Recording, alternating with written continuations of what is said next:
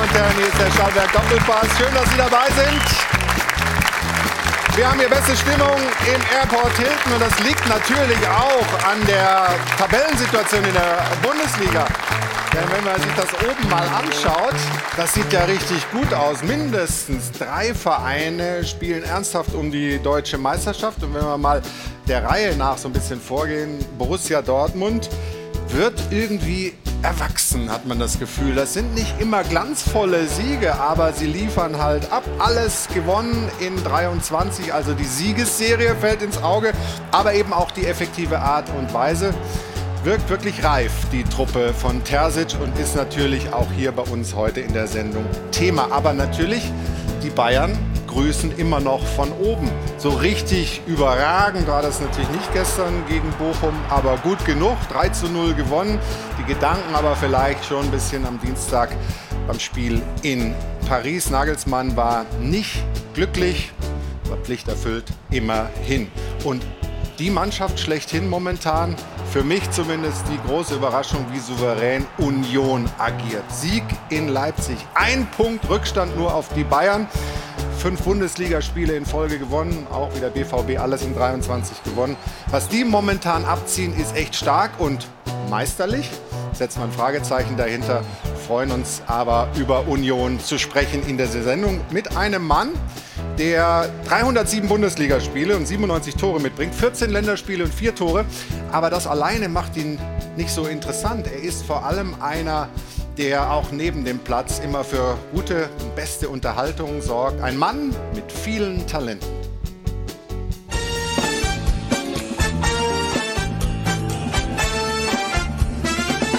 When marimba rhythms start to play, dance with me, make me sway. Like the lazy ocean hugs the shore, hold me close, sway me more. Other dances may be on the floor, dear, but my eyes would see only you. Only you have that magic technique. Also ein Vierer-Buzzer gab es damals bei The Voice Turkey nicht. Dafür gibt es hier einen Riesenapplaus für Max Kruse.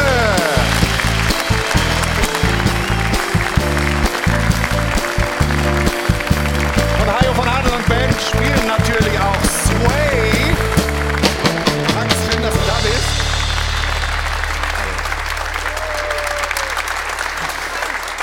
Kannst du das gut hören, da dein Auftritt, oder äh, tut es ein bisschen weh? Ja. ich habe schon besser gesungen. Also das war jetzt nicht so mein. Unter der Dusche hört sich das irgendwie besser ja, hört an. sich ne? viel besser an. Es halt halt. Hattest du eine Wette verloren oder warum hast du das gemacht? Nee, ich hatte einfach Lust drauf und ich kannte den ähm, Produktionsleiter damals ganz gut und deswegen hat sich angeboten. Sehr gut. Sie wollten applaudieren, ne, glaube ich, oder? Ja, ja, gerne. Aber den, Eindruck hat man ja eh von dir, dich immer von außen, deine Karriere von außen beobachtet, natürlich, dass so das Spaß haben irgendwie dazugehört. Und wir haben mit einem deiner Ex-Trainer auch gesprochen. Urs Fischer hat sich gestern so zu Max Kruse geäußert. Da war auch äh, immer wieder mal ein bisschen Witz äh, mit dabei. Ich glaube, äh, so diese Lockerheit zwischendurch gehört dann eben auch äh, dazu. Ja, Max war nie verlegen äh, mit einem Spruch. Also von daher, nein, es hat wirklich äh, Spaß gemacht. war eine tolle Zeit. Würdest du das auch so bewerten? Tolle Zeit, Spaß gemacht? Ja, ich würde dem Trainer nie widersprechen. Sagen wir Auch so. dem Nein. Ex-Trainer? Ähm, ja, grundsätzlich ähm, hatte ich, glaube ich, in allen Vereinen, in denen ich gespielt habe, immer sehr viel Spaß. 90 Prozent, sagen wir es so. Mit Nico Äh, Kovac nicht so äh, viel. Der Das ist ein anderes Thema. Ähm, aber nee, also grundsätzlich, gerade bei ähm, Union ähm, war der Spaßfaktor natürlich umso größer. Ähm, von daher war es eine gute Zeit. Wir freuen uns auf jeden Fall sehr, dass du hier bist. Das Danke. ist jetzt der dritte Anlauf. Zweimal hast Ja. du dich verletzt. Zum Glück hat der Muskel nicht zugemacht und Max Kruse ist Jo. heute hier. Und wir sprechen in folgender Runde. Wir haben äh, tolle Gäste heute hier. Ich freue mich auf äh, Sie. Sie ist eine aufstrebende Moderatorin im Sportfernsehen, moderiert bei Prime die Champions League Highlights und hat zu vielen Themen eine klare Haltung.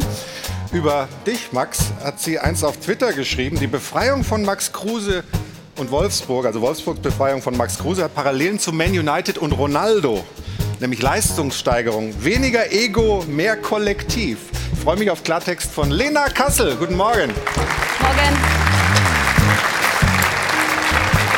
Max hat ja immer viel geteilt von seinem Leben auf Social Media. Unser nächster Gast kennt Risiken und Chancen davon sehr gut. Er betreut mit seiner Agentur viele Influencer, die er Talents nennt und weiß auch, ob es wichtig und richtig ist, dass Fußballer sich zur Marke im Netz machen. Außerdem, und das wissen wir sehr zu schätzen, hat er den Dopa der New Yorker Fashion Week vorgezogen. Freue mich, dass er hier ist. David Völler, morgen.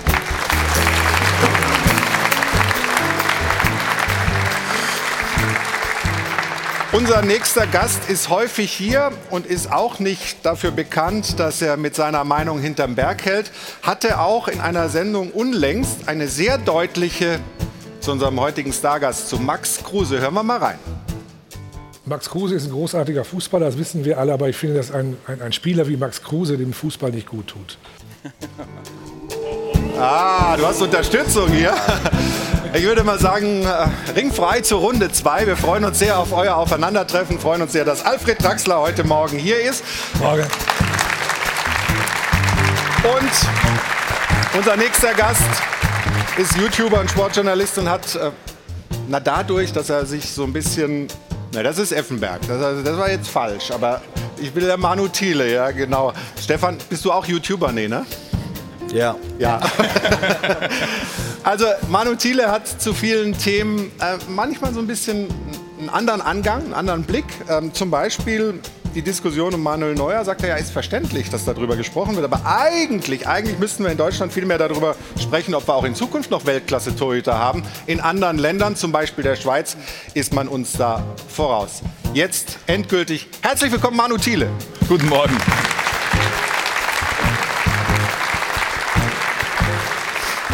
Da hat er sich schon einmal kurz ins Bild gedrängt, der Stefan. Ähm, freue mich, dass er hier ist. Es gibt ja ein paar Parallelen zu unserem heutigen Gast, Max Kruse. Stefan ist auch aus Hamburg, auch ein echter Typ, auch ein geiler Kicker. Vielleicht sogar noch ein bisschen besser als Max. Obwohl, wenn er so guckt, so streng guckt, würde ich sagen, viel, viel besser als Max Kruse. Ich freue mich, dass er hier Sonntag für Sonntag am Start ist. Hier ist unser und ihr Stefan Effenberg.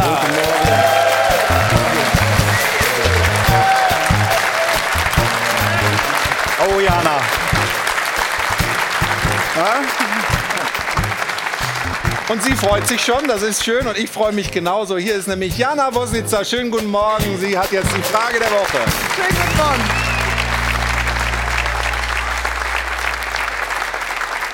Ich habe heute nicht nur die Frage der Woche, sondern zunächst einmal habe ich auch Post, weil wir erinnern uns, in diesem Jahr 2023 feiern wir bei Sport 1 ja runden Geburtstag. 30 Jahre ehemals DSF und da haben wir eine ganz süße Geburtstagskarte bekommen.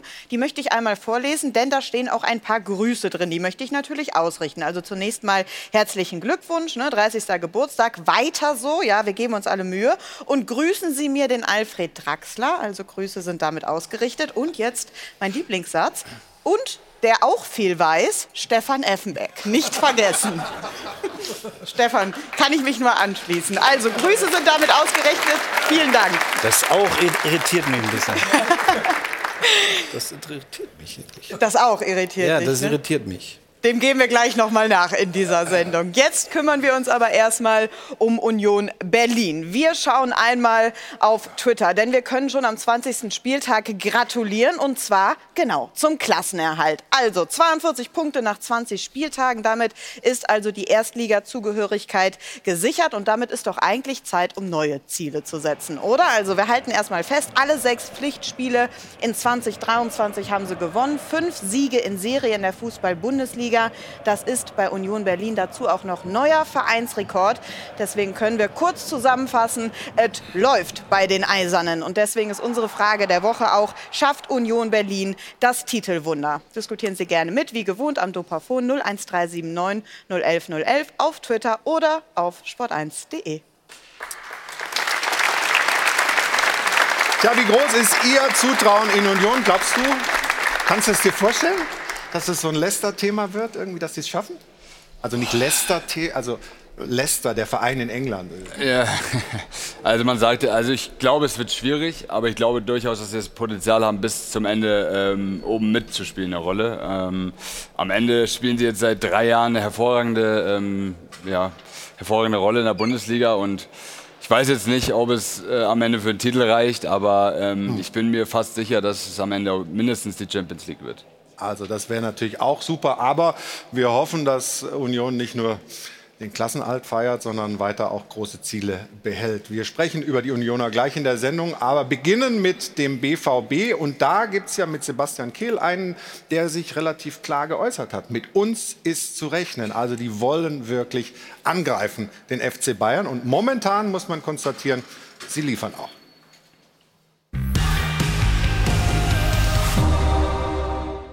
Bravo, bravo, BVB. Konzentrierte und geschlossene Mannschaftsleistung bei starken Bremern. Inklusive Pokalerfolg der vierte Auswärtssieg seit Jahresbeginn. Werder-Keeper Pavlenka gab sich zwar alle Mühe, um die Dortmunder zur Verzweiflung zu bringen, doch dann wechselte deren Trainer Edin Terzic mal wieder goldrichtig. Jamie Bino Gittens. Mit seiner ersten Aktion ebnete der erst 18-jährige Engländer den Weg. Und jetzt? Vieles ist dem Fußball ja Kopfsache. Jetzt zeigten die Schwarz-Gelben, was sie in den vergangenen Jahren vor allem auf Gegners Platz so oft haben vermissen lassen. Coolness, Stabilität und Gnadenlosigkeit. Julian Brandt mit dem 2 zu 0, Deckel drauf. Mit uns ist zu rechnen, hat Sportdirektor Sebastian Kehl in der vergangenen Woche gesagt. Und ja, nach sechs Pflichtspielsiegen im neuen Jahr, der besten Bilanz seit dem Doublejahr 2012, bleibt festzustellen, mit dem BVB ist tatsächlich zu rechnen.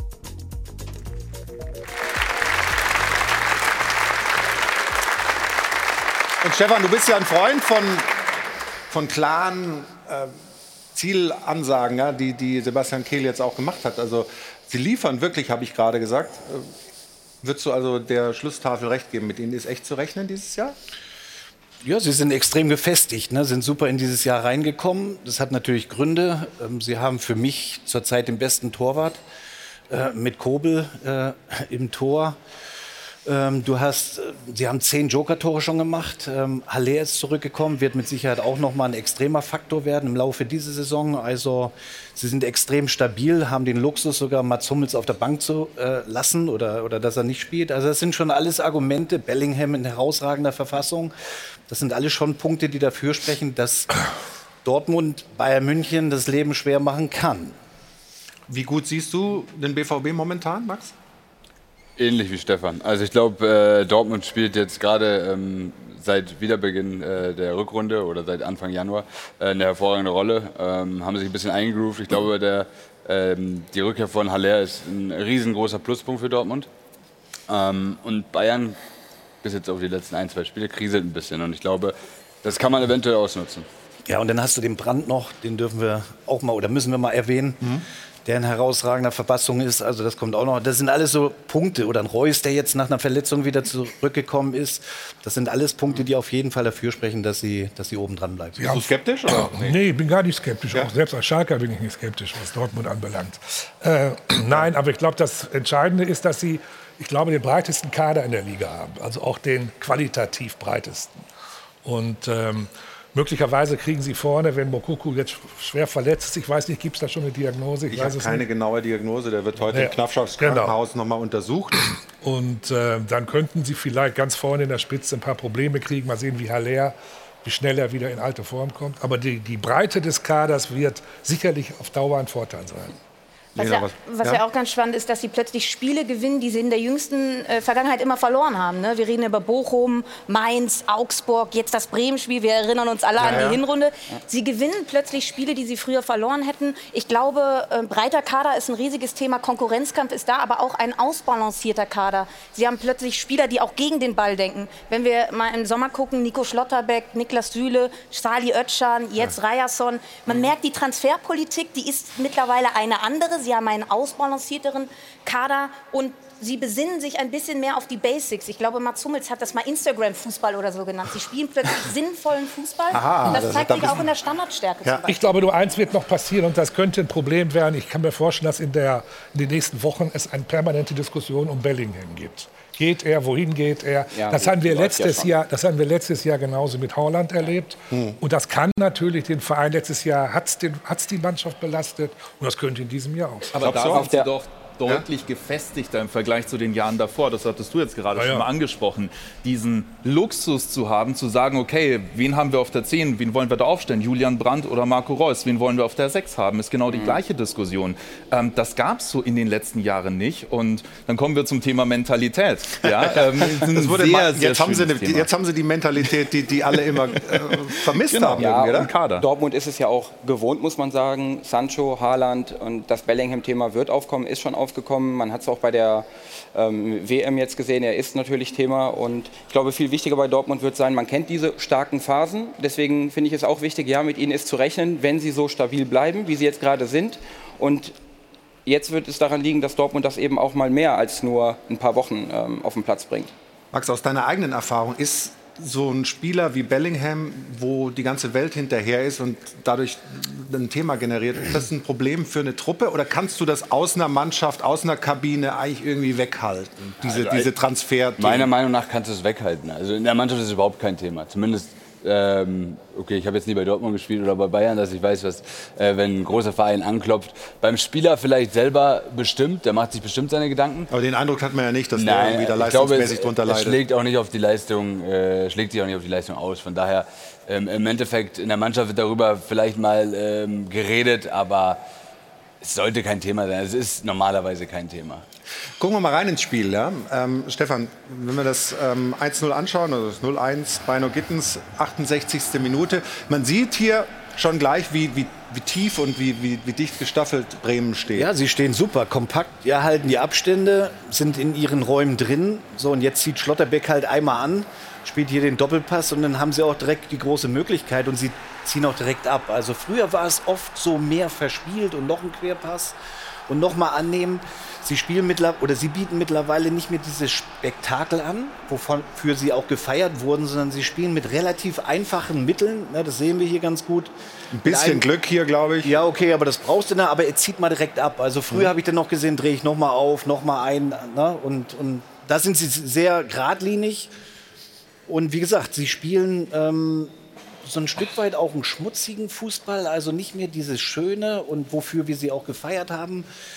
Hauptsache, du holst die Punkte. Darum geht es jetzt in so einer Phase der Saison, eben oben dran zu bleiben und die Punkte einzufahren. Das ist gerade ein wichtiger Faktor gewesen. Dieser Innenverteidiger, der auch mal nach vorne dribbelt und von seiner Position weggeht. Denn damit rechnest du als Gegner erstmal überhaupt nicht. Du gehst nicht davon aus, dass ein Schlotterbeck plötzlich am gegnerischen Strafraum ist. Und genau das hat sich da eben dann Wobei gezeigt. Hummels ja durchaus auch mal über die Mittellinie aber nicht gegangen mehr ist. so, häufig und nicht so es weit nicht. nach vorne. Und der spielt dann den Schlotterbeck. Außen... Was? Nicht in dem Tempo. Schön. Kleine Gemeinheit. Ja, der ist das genauso ist schnell eine wie Wahrheit, ich, ja. also das macht jetzt nichts. Also, aber wir, die haben ja grundsätzlich äh, in der Bundesliga jetzt nicht so viele Innenverteidiger, die auch mal diesen Weg bis zum gegnerischen 16er gehen. Und äh, da hat Dortmund, finde ich, mit Schlotterbeck gerade einen äh, riesen Einkauf getätigt. Es, die Bremer haben es natürlich auch angeboten. Ne? Wir haben ja gesehen, wie tief sie stehen. Ne? Also, dass dann die Innenverteidiger logischerweise nachrücken, aber auch den Mut zu haben, da reinzugehen. Das spricht dann auch für ein Selbstbewusstsein von Schlotterbeck. Und die sind ja spielintelligent. Und so wie sie es 1-0 gemacht haben, das war wirklich, war richtig gut. Also, Und dann gucken wir uns das zweite Tor an, Julian Brandt. Du hast es vorhin in deinem Eingangsstatement, sage ich mal, auch schon ein bisschen erwähnt, was er für eine, ja, eine Leistungs-, nicht Explosion würde ich nicht sagen, aber jetzt für eine Konstanz, ja, Konstanz reingekriegt hat. Genau. Ne? Also hier finde ich erstmal Guerrero, wie er sich da wirklich auch äh, freiläuft, eben nicht zu Boden geht. Er hätte zu Boden gehen können, das Foul ziehen können. Das war, glaube ich, 85. Minute. Dann nimmst du eine, eine Minute von der Uhr runter oder zwei. Nein, er bleibt stehen und spielt noch den perfekten Pass. Und Julian Brandt macht das super. Ja, also na, hier sehen wir das jetzt. Den hätte er schon annehmen können, das Foul ziehen können.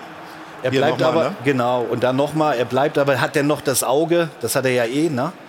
Herausragender Spieler und Brandt will auch dieses Tor unbedingt machen. Also, na, er hätte jetzt auch noch querlegen können, aber das spricht auch für das Selbstbewusstsein von Brandt, der wirklich in herausragender Form ist. Das muss man sagen. Und ich glaube, man kann äh, die Entwicklung von Julian Brandt 2023 auch ein bisschen parallel zum BVB ziehen. Ja? Ein Spieler, der oftmals sehr, sehr schlampig gespielt hat, fehleranfällig war. Wenn das alles wegbleibt, bleibt ein genialer Fußballer. Und ich glaube, die Personalie Brandt ist so ein bisschen die personifizierte Weiterentwicklung vom BVB. Auch, dass sie unberechenbarer geworden sind. In der jüngsten Vergangenheit hat immer Haaland die Tore gemacht. Jetzt sind es Julian Brandt, Bino Gittens, Gio Reyna. Sie haben zehn Joker-Tore, breiter ja, Kader. Das macht sie unberechenbarer. Das Problem, was Manchester City jetzt hat, weil sie Haaland vorne drin haben und eben nicht mehr fünf, sechs Spieler haben, die die Tore machen können, das hat der BVB jetzt und das ist auch ein riesiger Faustpfand. Auch dieser Hunger, was ja. den Erfolg betrifft. Ähm, Im Winter hat Julian Brandt noch gemeint, wir müssen in der Offensive kreativer werden. Wir haben sehr viele Tore wegen der individuellen Qualität erzielt, aber das muss noch besser werden. Und auch das sieht man jetzt hier, insbesondere in den letzten Wochen. Ähm, nicht nur was ihn betrifft, sondern was die komplette Offensive des BVB ja. betrifft. Wenn, wenn, ich habe dich nicht falsch verstanden. Ich weiß, dass du, dass du, nicht der Meinung bist, dass der Abgang von Haaland den BVB besser gemacht hat. Unberechenbar. Ja, ja, genau. Ähm, aber in der Tat, der BVB ist sehr flexibel jetzt gerade und, und Terzic macht es auch gut. Also wenn du so oft den Sieg einwechselst, das spricht auch für den Trainer. Ja, absolut. Also ähm, mit ein paar Anlaufschwierigkeiten macht er jetzt einen Riesenjob, muss man sagen.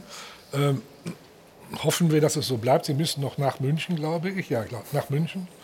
Und ähm, dann glaube ich schon, dass letztlich für den Rest der Saison das Abschneiden in der Champions League wichtig sein wird. Mit welcher, mit welcher breiter Brust gehe ich in die letzten Spiele? Und das wird sich schon ab nächster Woche, glaube ich, vorentscheiden. Dieses Thema Innenverteidigung, Hummels auf der Bank. Ähm, wir haben ein Foto gesehen, wo er Mokoko noch irgendwie so ein bisschen in die Kabine begleitet. Er ist ein erfahrener Spieler, der, der sicher eine wichtige Rolle hat, aber eben momentan nicht mehr so auf dem Feld. Für die WM hatte ich das Gefühl, hat er nochmal wahnsinnig viel investiert und auch Top-Form gehabt. Jetzt ist er hinten dran.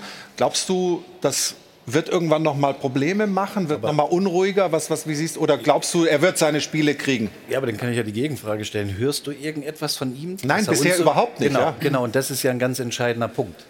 Natürlich wird er seine Spiele kriegen, überhaupt keine Frage. Aber die zwei, Schlotterbeck und Süle, die haben sich jetzt so ein bisschen gefunden, eingespielt, mit Schahn davor.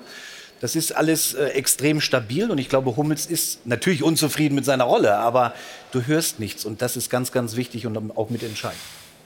Das ist schwierig, Glaubst du, dass das da ruhig bleibt? Oder ist das, nee. Äh, ist, also, ist, so wie du Mats einschätzt, äh, kriegt Wenn wir jetzt persönlich von Mats reden, glaube mhm. ich, äh, dass es auf gar keinen Fall Probleme gibt. Ich glaube, er ordnet sich dem Erfolg komplett unter. Ähm, ich glaube, dass sie jetzt gerade die Chance haben, vielleicht dieses Jahr mal endlich mal wieder Meister zu werden.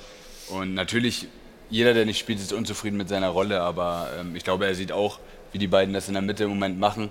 Und natürlich, äh, er wurde nicht für die Weltmeisterschaft nominiert. Ich glaube, es gibt vielleicht dann nochmal einen Knick, ein bisschen.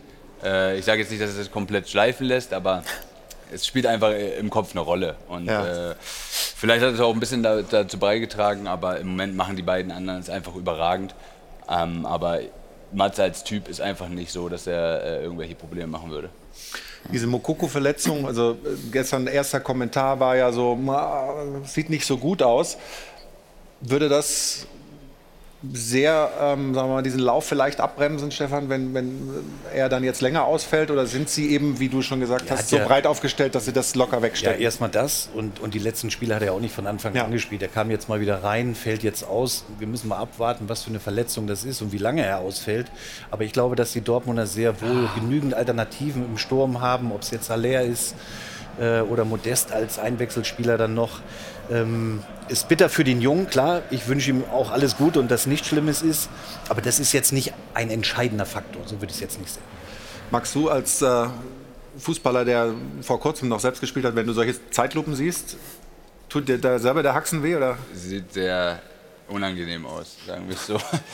Nett formuliert. Nein, also es ist, sieht so aus, als wenn da irgendwelche Innenbänder oder was weiß ich äh, gerissen sein könnten. Ähm, zum Glück habe ich noch Zeit. Also äh, ich habe mein Handy auf Laut, falls Sebastian, falls Sebastian noch durchrufen will. Ja? Ich weiß. Ja, war, auch nur, war auch nur ironisch gemeint. Ich weiß ja. Mittwoch kommt ein Champions League-Spiel, äh, Dortmund gegen Chelsea. Chelsea hat ja alleine mehr eingekauft als, als die ganzen anderen Top-Ligen zusammen. Alle vier. Aber, aber die, die, genau, aber die meisten dürfen gar nicht spielen. Äh, es dürften nur drei noch auf die Champions League-Liste drauf. Hat der BVB eine Chance? Ja, klar hat der BVB eine Chance. Ich habe bei, äh, ich weiß nicht, äh, Chelsea steht, glaube ich, irgendwo im Mittelfeld mhm. und äh, wirkt überhaupt nicht stabil. Und die ganze Unruhe jetzt, dass sie viele Neuen gekommen sind, andere müssen gehen. Ich glaube nicht, dass Chelsea in einer guten Verfassung ist. Und ich glaube, von den deutschen Mannschaften hat Dortmund die größte Chance. Ach, tatsächlich? Ja, glaube ich schon. Stefan? Ja, neben Bayern München. Ja, gebe ich dir recht. Warte mal an. Ja, ja, ja. Da kommen wir später noch dazu, das Duell gegen Paris, Dienstag, Mittwoch, dann äh, Fan-Talk natürlich bei uns bei äh, Sport 1. Du bist auch mal dabei, ne? Ich bin am Dienstag auch dabei. Ja, also wunderbar. Ja, der BVB macht uns äh, große Freude. Ich bin echt gespannt, wie stabil sie bleiben. Merke aber hier so, sind alle eigentlich ganz optimistisch. Ja? Also da haben wir einen schon mal, da machen wir einen Haken hinter, einen Bayernjäger haben wir schon mal identifiziert, dem wir es zutrauen, auch bis zum Ende das durchzuhalten. Dann machen wir eine kurze Pause, ähm, kommen gleich zu Union Berlin und da, wie gesagt, selber die, die Social Media Abteilung, äh, Media Abteilung äh, gratuliert dem Verein zum Klassenerhalt. Man hält den Ball sehr flach. So macht das der Trainer. Wir versuchen, die Großen äh, so lange wie möglich äh, zu ärgern. Also, dann ärgert mal schön weiter. Wir schauen auf das Spiel. Gestern Abend in Leipzig gewinnt Union und ist auf einen Punkt dran an den Bayern. Können sie das tatsächlich durchhalten, die Eisernen? Wir besprechen es hier im Stahlberg Doppelpass nach einer kurzen Pause. Bis gleich.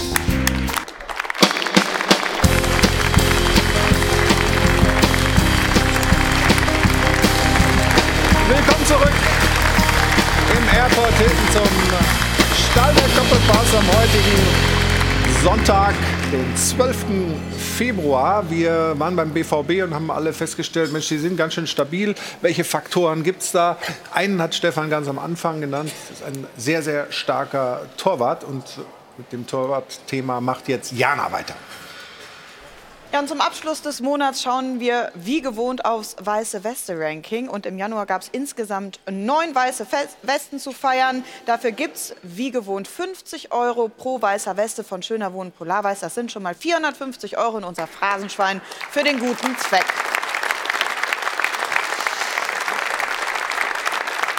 Und wir haben das Ranking gerade gesehen. Es wird angeführt von Marc Flecken und Kuhn Castells mit jeweils achtmal den Kasten zu Null gehalten. Und dann eben, wir haben es eben schon angesprochen, Gregor Kobel mit sieben weißen Westen. Er also der neue Rückhalt beim BVB insgesamt, also schon siebenmal zu null diese Saison. Die letzten vier Bundesligaspiele nur zwei Gegentore kassiert. Also auch er steht wirklich sinnbildlich für diesen neuen, effizienten, disziplinierten BVB.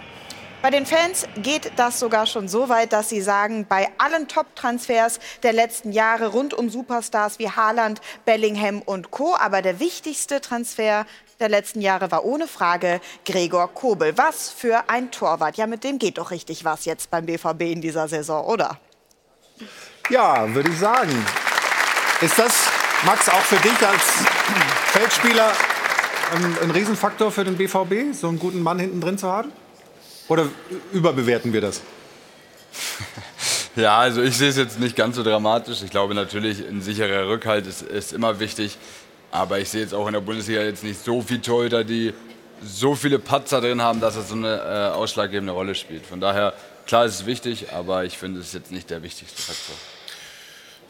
Doch, also auf dem, auf dem Niveau brauchst du schon einen hinten. Also ich war immer froh, dass ich den Olli im Rücken hatte der die schon die Spieler auch entscheidet, eben auf dem hohen Niveau, äh, kann schon ein Faktor sein. Doch, doch. Ist für dich Kobel einer der Besten in der Bundesliga oder der Beste? Ja, ich habe es ja vorhin gesagt, auf jeden Fall. Auf jeden Fall. Also die Entwicklung, die er genommen hat, er hat eine Verletzung gehabt, kam wieder. Ähm, und seitdem ist er extrem stabil, auch wie er das äh, Fußballspiel oder das Torwartspiel interpretiert. Ja, also ist sehr ja, präsent, gibt Anweisungen, klare mhm. Anweisungen an seine Vorderleute. Das, das mag ich und das mag Oliver Kahn auch. Was mich an dieser ah, Entwicklung. Hast du gehört? Ja. Okay. Das war mal so durch die Blume. Also, also für dich ein Kandidat für den FC Bayern? Kostet das jetzt drei Euro? Nein, nein, nein.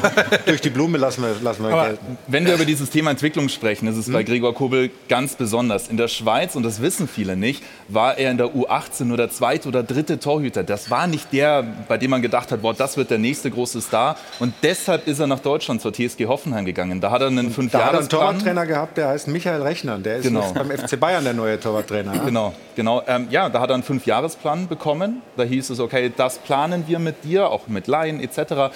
Ähm, und den hat man eingehalten. Der war überragend und so konnte er sich dann auch äh, stetig weiterentwickeln. Seit Jahrzehnten müssen wir uns in Deutschland ja eigentlich keine Sorgen machen auf der Torhüterposition. Aber du sagst, das ändert sich gerade? Äh, Der DFB sagt das sogar. Also es gibt ja eine neue Struktur, die man versucht äh, umzusetzen. Es heißt, äh, 2028 fehlen die Weltklasse-Torhüter. Also wenn Marc-André Ter Stegen so langsam weg ist, ähm, es kommt wenig nach. Und deshalb wird da auch gerade so ein bisschen umstrukturiert.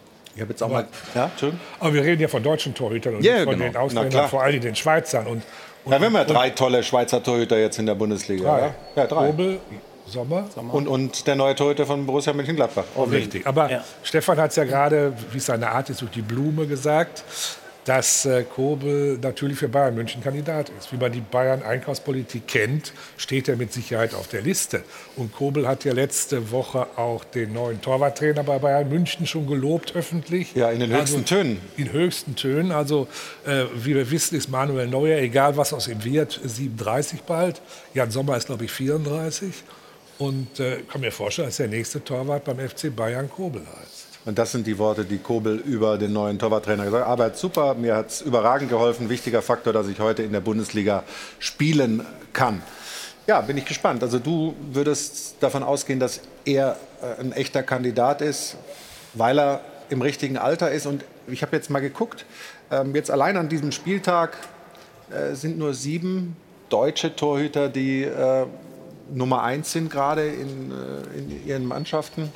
Und davon viele, die, sagen wir mal, jetzt nicht ganz das höchste Niveau haben. Kevin Trapp ist sicherlich der, der, der da am besten ist momentan. Schwäbe und noch ein paar andere.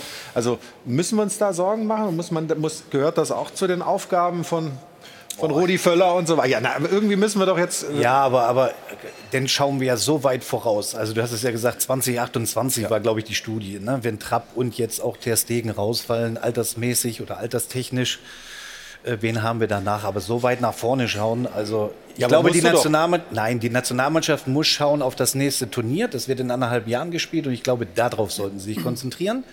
Und da haben wir mit Sicherheit noch zwei oder drei herausragende Torhüter. Ja, und ich denke, es wird wichtig sein, wie Michael Rechner den Fünfjahresplan mit Kobel aufgemacht hat, dass die vielen Talente, die wir haben und jetzt vielleicht noch nicht auf dem Radar haben, dass die eben dahingehend entwickelt werden und dann wir auch in Deutschland den nächsten Kobel oder Aber der, Ma der Max hat ja gesagt, Torhüter sind ja völlig überbewertet. Das habe ich so nicht gesagt. Ja, man darf auch nicht vergessen, Durch die vor- Blume. Vor, genau. vor zwei durch die Wochen, Blume gesprochen. als, als vor zwei Wochen der BVB in, in Leverkusen gespielt hat, die ersten 25 Minuten war Leverkusen klar überlegen und Kobel hält einen Ball sensationell. Und das, da kann der Torwart ja auch die Form retten, weil das hätte auch ein Spiel sein können, wenn Leverkusen in Führung geht, das geht dann vielleicht anders aus oder das Spiel läuft in eine andere Richtung. Deswegen denke ich auch, er kann auch im Laufe der Saison, wenn die Feldspieler mal wieder nicht so stabil sind und ähm, Kobel gefragt ist, dann kann er noch ein ganz großer Faktor werden. Vor allen Dingen, wenn wir auch mal auf die Champions League gucken, ne? Ja. mit äh, Thibaut Courtois oder Alisson bei Liverpool, Neuer in der Top-Verfassung bei den Bayern. Also auch wenn es eine Phrase ist, und da schmeiße ich gerne was rein, Offensive komm, Mama. gewinnt Spiele, Ja, ja. Defensive Okay. Lena. Wunderbar. War zu wenig. War das zu wenig? War nur 2 Euro. Ja ganz, ganz genau drauf geschaut. So, bitteschön. Ja, Ja, ja, wer den Euro nicht ehrt und so. Ja, ja, ja, gerne. ja. ja genau. Ja, aber, also, das, aber das musst du doch auch sehen. Du sitzt doch direkt daneben. Jetzt mal ehrlich. entschuldige bitte. Ja, was? Brillenträger. Wohl der Alfred auch. aber- Ja, ja. Bin schon bei der nächsten Anmoderation. Ich war Kein schon, war schon sozusagen gebraucht, im, im Tunnel Richtung Union Berlin. Was die leisten, ist echt aller Ehren wert. Schauen wir mal.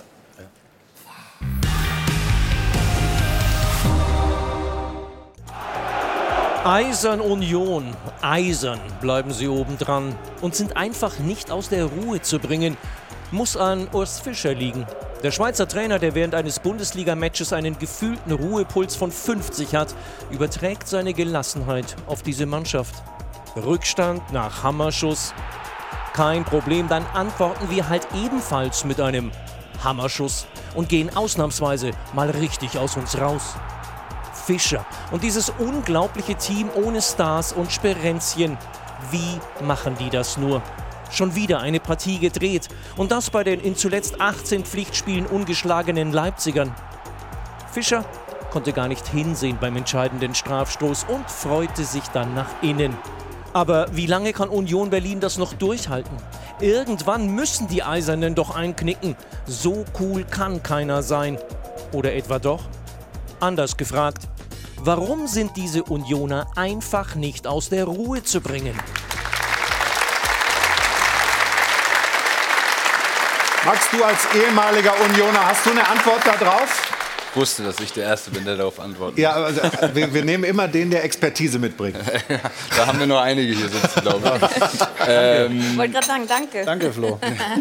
Nein, also aus der Ruhe bringen, glaube ich, wird Union nichts. Und ich glaube, dass es auch die Stärke von Union ist, kein Spieler ähm, steht über dem Verein, kein Spieler verdient äh, 5 Millionen Euro im Jahr. Ähm, da ist alles sehr, sehr familiär. Das hat sich geändert, seit Max Kruse da weg ist. Nee, da, auch Max Kruse hat keine 5 Millionen verdient da. Wie viel hast du verdient? äh, ich glaube, ich war nicht äh, über, dem, über dem Standard der anderen. Okay. Also äh, auch ich äh, habe da durchaus. Du musstest dich auch ein bisschen einschränken, sozusagen. Nee, nee. Das hat sich ja dann äh, letzten Januar dann wieder ausgezahlt. Ja. Nein, ähm, Spaß beiseite. Äh, Grüße nach Wolfsburg. Nein, nein, ich glaube einfach, das, was Union ausmacht, ist einfach diese, diese, diese Ruhe, diese, dieser Spaßfaktor, der auch einfach noch in der Mannschaft da ist. Das ist, das hört sich komisch an, aber es ist, als wenn du zum zum Kreisligaspiel gehst. Also es gibt vielleicht kein Bier oder sonst was, aber die Stimmung ist so. Ja? Du hast, sehr Bier? viel Spaß in der, in der Mannschaft, in der Kabine. Ähm, Macht es denn Spaß, Urs Fischer Fußball zu spielen? Weil du läufst ja mehr als jeder andere und, und, und das ist ja. Ja, gut, du, du läufst, glaube ich. Also nicht, je, nicht jeder. Nicht, nicht mehr als jeder andere, äh, das glaube ich nicht. Aber ähm, diese Ruhe, die, die Urs Fischer auch ausstrahlt, ist, glaube ich, überträgt sich über, auf die Spieler und auch auf den Verein. Und ähm, egal, ob du ein Spiel gewinnst oder verlierst, der Ablauf bleibt im Verein immer gleich. Und deswegen, ich glaube, aus der Ruhe bringen kann nichts. Natürlich kann es sein, dass die Union auch einbricht und mal eine schlechte Phase bekommt, das ist ja ganz klar. Äh, wie man schon sagt, sie haben keinen Starspieler, der Spiele vielleicht mal alleine entscheiden kann. Aber diese Kompaktheit Sag ruhig. Ich wollte dich nicht rausbringen. Doch, ich, ich, bin fertig. Ich, ich, wollte dich was fragen, weil du hast ihn ja erlebt als Trainer und so bei dir, du, du warst immer in deinen Mannschaften so der Topscorer, du hast immer Bestwerte gehabt, aber was macht denn Urs Fischer, um die Mannschaft oder die anderen Spieler, um, um, aus den anderen Spielern alles rauszuholen, weil es sind ja auch einige Spieler, Kedira, Knoche, die in ihren vorherigen Vereinen aussortiert worden sind oder nicht mehr gebraucht wurden. Und Union war für mich am Anfang so eine Ansammlung von Spielern, die nicht mehr gebraucht werden und dann ist da plötzlich so eine stabile Truppe. Was macht Urs Fischer, der ja das komplette Gegenteil von zum Beispiel Steffen Baumgart ist, da weiß man, der holt jeden Spieler ab, der holt die Fans ab, der holt den ganzen Verein ab, die ganze Stadt. Urs Fischer ist das komplette Gegenteil, aber die Mannschaft performt. Wie, wie macht er das mit den anderen Jungs? Ich glaube, es ist nicht nur Urs Fischer, es ist der ganze, der ganze Verein. Also ich glaube nicht, dass er alleine äh, die Rolle übernimmt und äh, Spieler irgendwie eingliedert wieder, die vielleicht in anderen Mannschaften nicht so gespielt haben ich wundere mich auch immer wieder, weil das sind ja jetzt auch, äh, das letzte Beispiel ist ähm, Roussillon von Wolfsburg, ja. der überhaupt keine Rolle mehr gespielt hat und jetzt äh, schießt er fast gegen Wolfsburg noch ein Tor letzte Woche. Mhm. Ähm, aber ich glaube, es ist einfach der gesamte Verein, der diese Spieler auffängt und wie ich schon gesagt habe, du kommst dahin und egal, ob du in der ersten Elf spielst, ob du vielleicht vorher bei, was weiß ich, fünf Vereinen gespielt hast, es spielt keine Rolle. Jeder ist, ist genau wie der andere und äh, wird auch so behandelt. Und die gehen zu sechs, sieben, acht ja. Essen. Das gibt es in anderen Vereinen einfach nicht. Mhm. Roussillon, Knoche, der Weg von Wolfsburg nach Berlin macht mehr Sinn als von Berlin nach Wolfsburg. Ja, absolut. Ja. Ich, glaube, ich, ich, glaube, ich glaube, dass der große Vorteil von Union Berlin ist, dass sie einfach einen, ich sag mal, konventionellen, geraden, seriösen Weg gehen. Sie drehen nicht durch, sie haben keinen Spleen. Da ist der Präsident Zingler, da ist der Manager Runert, da ist der Fischer, alles ganz vernünftige Leute.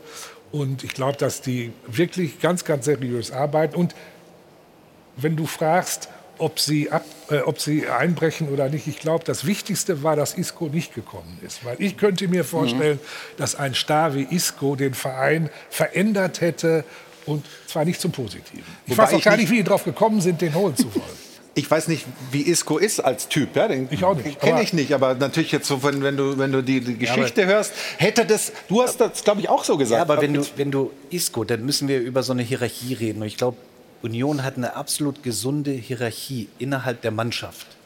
Und du hast es ja richtig gesagt, die leben absolut im Kollektiv. Und ich glaube, das ist die allergrößte Stärke von Union. Deswegen stehen sie auch in der Tabelle da, wo sie stehen. Und sie haben das perfekte Umfeld. Auch wenn mal nicht gewonnen wird oder vielleicht mal eine Niederlage, du hörst nichts, es ist ruhig.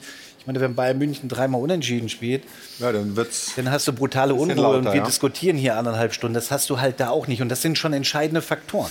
Ich glaube auch dieses mentale Kleinmachen, dieses Understatement, was ja allen voran von Urs Fischer kommt, nimmt natürlich auch enorm viel Druck von den Spielern weg. Und wenn wir jetzt mal nur auf das Sportliche gucken, wenn man sich das Unionsspiel so anguckt, Max, da kannst du sicherlich noch mehr zu sagen. Ich habe immer das Gefühl, das ist so schablonenartig. Wenn wir uns das mal so vorstellen, die Spieler können gar nicht über den Rand malen, weil es einfach alles auf Organisation und Absicherung ausgemacht ist. Das heißt, die individuelle Fehlerquote ist enorm gering, weil du gar nicht so viel individuelle Freiheiten hast, weil sie sich nur nicht nach außen im Kollektiv bewegen, sondern auch auf dem Platz im Kollektiv bewegen. Das heißt, es ist wie eine Schablone.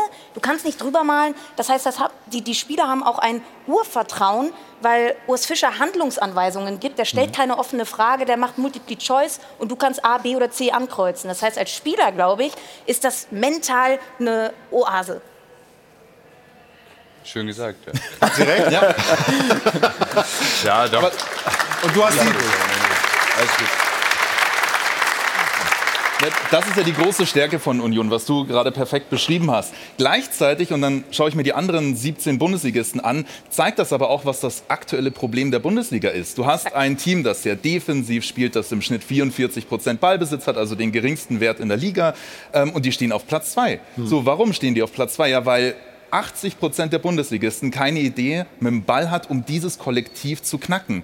Und ähm, ja, die Bundesliga ist eine Umschaltliga, schon schön und gut, aber trotz alledem würden diese, diese Kreativität, diese Ideen am Ball vielen Vereinen in der Bundesliga auch mal gut tun. Und gestern hat Leipzig eben auch nicht wahnsinnig viele Chancen sich gegen Union rausspielen können. Und du hast das Understatement äh, angesprochen. Äh, das hörte sich dann bei Urs Fischer so an, nachdem man 42 Punkte hat nach 20 Spielen. Wir versuchen, die Großen äh, so lange wie möglich äh, zu ärgern. Und äh, natürlich ist auch unser Ansporn, erfolgreich zu sein. Jetzt stehst du da oben und dann ist ja auch logisch, dass du versuchst, so lange wie möglich da oben zu bleiben. Aber ein Anspruch auf die Meisterschaft, ich glaube schon. Äh, Wir wissen, wo wir herkommen. Äh, Wir sind ein sehr äh, junger Bundesligist. Im Moment läuft es wirklich optimal. Schauen wir, dass wir das noch eine Zeit lang so halten können.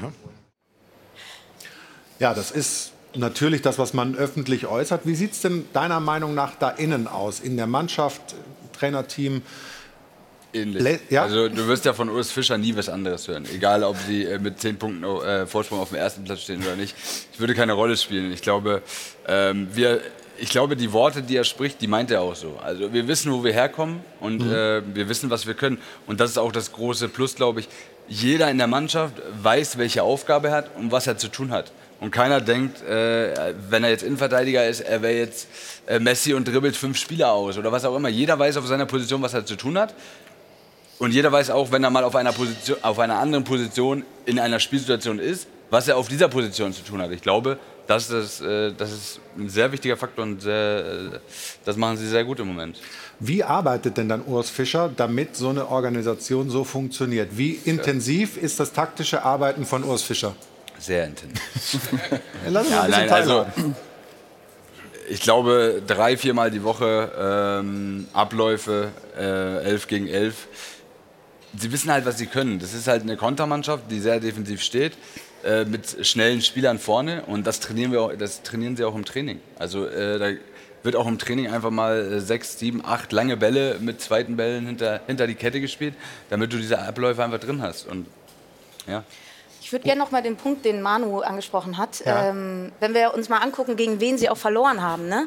Bochum, Freiburg, Frankfurt, Leverkusen. Was haben alle diese Mannschaften gemeint? Es sind konterstarke Mannschaften, die gerne auch mal die Spielgestaltung abgeben. Das heißt, dazu haben sie noch einen Punkt gegen Augsburg und Mainz geholt. Du kannst Union schlagen mit einem guten Matchplan. Und da muss man schon mal die Qualitätsfrage in die Liga stellen. Wie kann es sein, dass eine Mannschaft, die so einen vorhersehbaren Fußball spielt, auf Platz zwei stehen?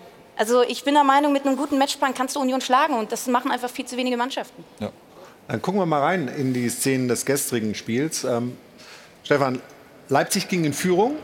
Ja, schöner Schuss von Benny Henrichs. Äh, Frage, kann man den halten oder nicht? Wie würdest du es, wenn du es dir jetzt anschaust, bewerten?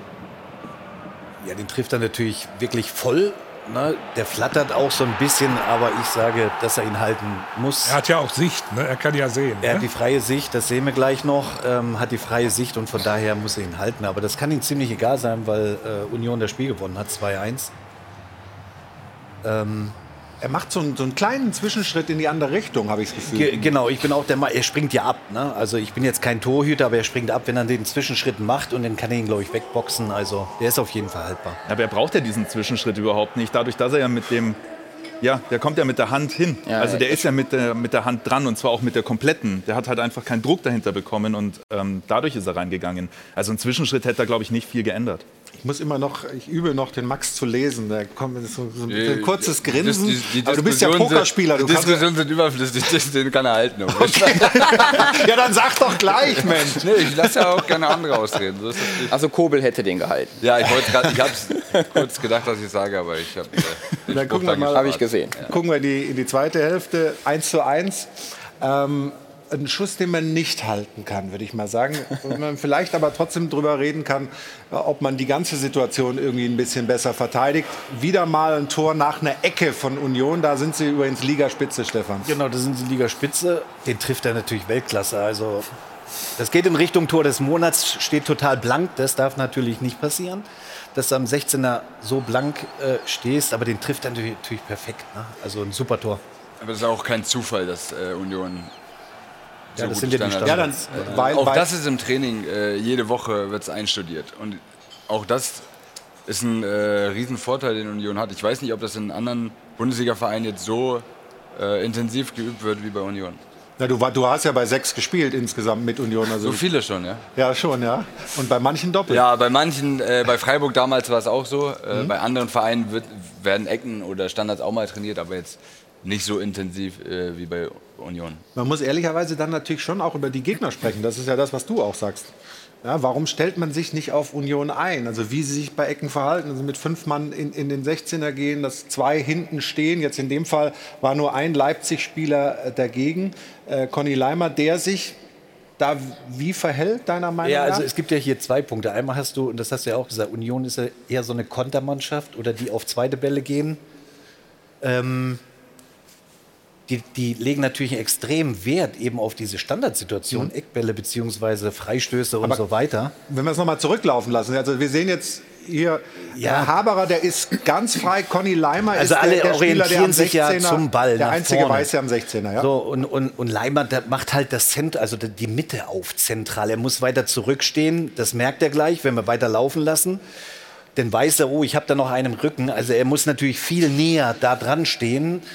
Aber ich glaube, so wie der den trifft, glaube ich auch nicht, dass es der Ball verhindern nee, das können. ist klar. Da muss man mal dazu sagen. Ja, ist aber auch eins gegen zwei. Also ich sag mal, normalerweise musst du zwei zur Absicherung da haben, auch wenn es vielleicht nicht immer geht, aber auch da ist Union ja variabel. Mal haben sie einen im Rückraum, mal haben sie zwei im Rückraum. Das in der Spielsituation so schnell anzupassen, da gehört dann auch viel Qualität dazu, äh, als defensive Mannschaft das in den Momenten anzupassen. Und das ist auch nicht immer so einfach, wie es vielleicht aussieht. Und wenn der Leimer sich mehr in die Mitte orientiert und der Ball wird in die andere Richtung abgefällt und der schießt ihn rein, dann sagen wir, er hätte weiter vorschieben müssen. Also, ja.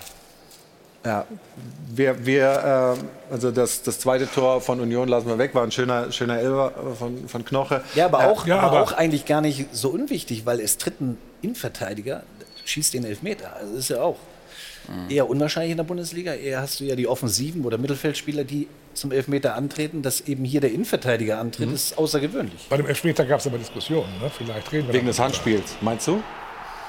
Nee, bei dem Elfmeter, der gegeben wurde. Nachher, ja, ja. Ja, ja, ja. ja. Nee, nee du, das, das 2 zu 2 meinst du wohl? Ja, ja da, da, da reden wir noch ganz viel ah. drüber. Keine Sorge, um Gottes Willen. Ja, ja. Alfred, bis halb zwei muss ich hier bleiben. hat, er aber auch, hat er aber auch so eingeplant. Wir gucken noch ganz kurz in die äh, 97. Minute. Da gab es noch mal eine große Chance äh, für Paulsen. Ähm, also Leipzig hat es schon noch versucht, aber Union hat man auch das Gefühl, da läuft es dann auch irgendwie. Die haben irgendwie so dann auch jetzt momentan, naja, was heißt das Glück, aber irgendwie haben sie, haben sie wirklich so einen so so ein Lauf. Ja, da kommt der Torwart noch kurz ran und ähm, musst du dir halt bewahren, so dieses, dieses Gefühl, momentan läuft alles in unsere Richtung.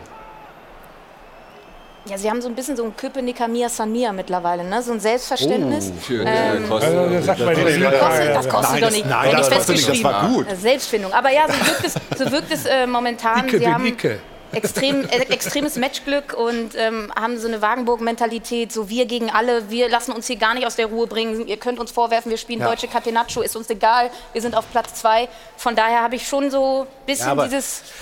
Wenn- du, wenn du das mal gespielt hast, wie sie am 20. Spieltag, interessant wird das, wenn Union am 30. noch dasteht und du hast noch viermal 90 Minuten zu spielen und du weißt, in vier Spieltagen können wir wirklich deutscher Meister werden. Jetzt reden sie es noch so ein bisschen. Hm, Du hast komplett mal. recht. Die 40, die 40 Ja, Punkte Marke dann- ist ja jetzt ist auch geknackt. Das ist, ja, das ist ja. Ja. ganz interessant. Dahinter konnte man sich ja auch immer ein bisschen verstecken. 40 Punkte, 40 Punkte.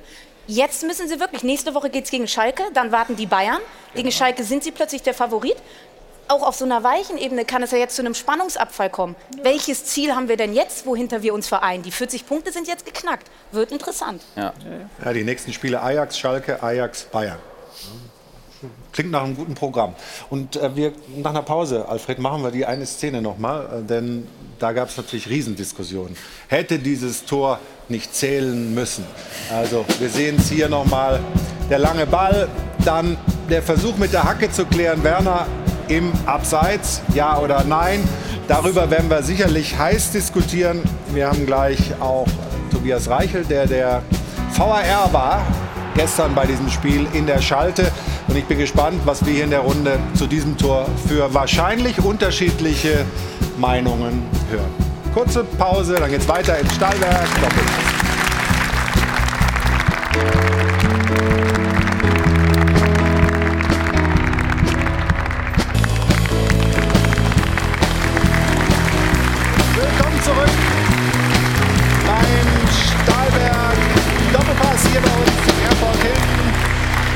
München.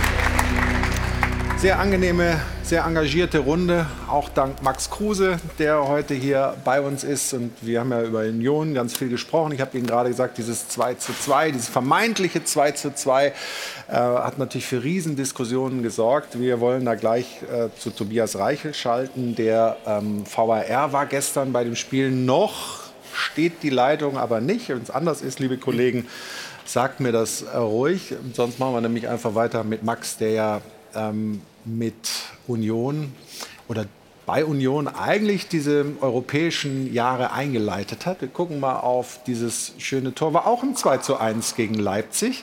Kannst du dich noch erinnern? Ja, definitiv. Bestens. 93. Minute oder sowas, ne? Leipzig ist der äh, Lieblingsgegner von Union. Jetzt fünfmal, glaube ich, 2-1 gewonnen in Folge. Ja. der war jetzt, Den hättest du fast noch im Pfosten geköpft. Ja, ich wollte gerade sagen, den muss ich aber auch machen. Der war jetzt nicht ganz so schwer dann am Oh, Ende. kostet. Bisschen äh, im Rückwärtslaufen, aber gut. Zum Glück ist er reingegangen, sagen wir es mal so. Kopfball ist jetzt nicht so meine Stärke eigentlich. Deswegen. Also manchmal bei solchen Toren, die so wichtig sind, gibt es da spontanen Applaus im Publikum. Ja. Ähm, ja doch, jetzt, jetzt auch. Bei mir ist alles anders.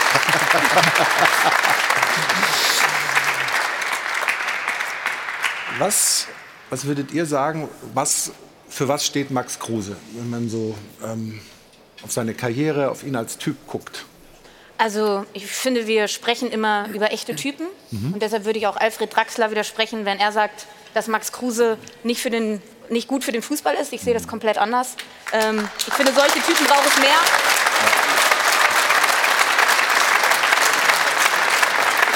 Und wenn wir mal aufs Sportliche gucken, ähm, ich habe ja selber auch mal ein bisschen gekickt. Ich hätte ihn sehr gerne in meiner Mannschaft gehabt. Wenn du Gegnerdruck hast, so einen Spieler kannst du immer anspielen.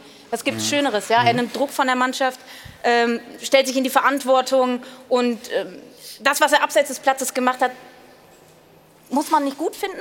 Ich finde, ich schaue mir ihn lieber äh, Shisha rauchen in Jacuzzi an als irgendwie wen anderes. Ich, ich mag das und ich finde, er hat ja auch immer die letzten zehn Spielzeiten Ich weiß nicht, wovon du sprichst.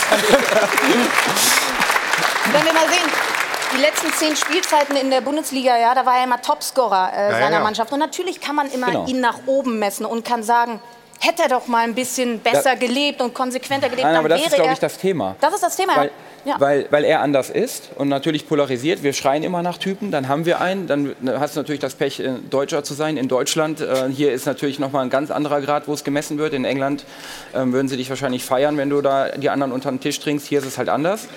Man kann über so viel Da, trinken. da muss ich ja gar nicht Das ist, das, ist, ja- das ist auch so ein Mythos. Genau, das ist ja auch so ein Mythos, der äh, durch irgendeine Die dann bedient werden, ja. Fachzeitschrift äh, ähm, irgendwo reingebracht, weil Alkohol Ja. hat in meinem Leben noch nie eine Rolle gespielt, noch nicht einen Schluck. Deswegen weiß ich nicht, wie dieses, dieses Thema Ja. überhaupt aufgekommen Aber genau das ist es. Du, du musst dann für alles herhalten.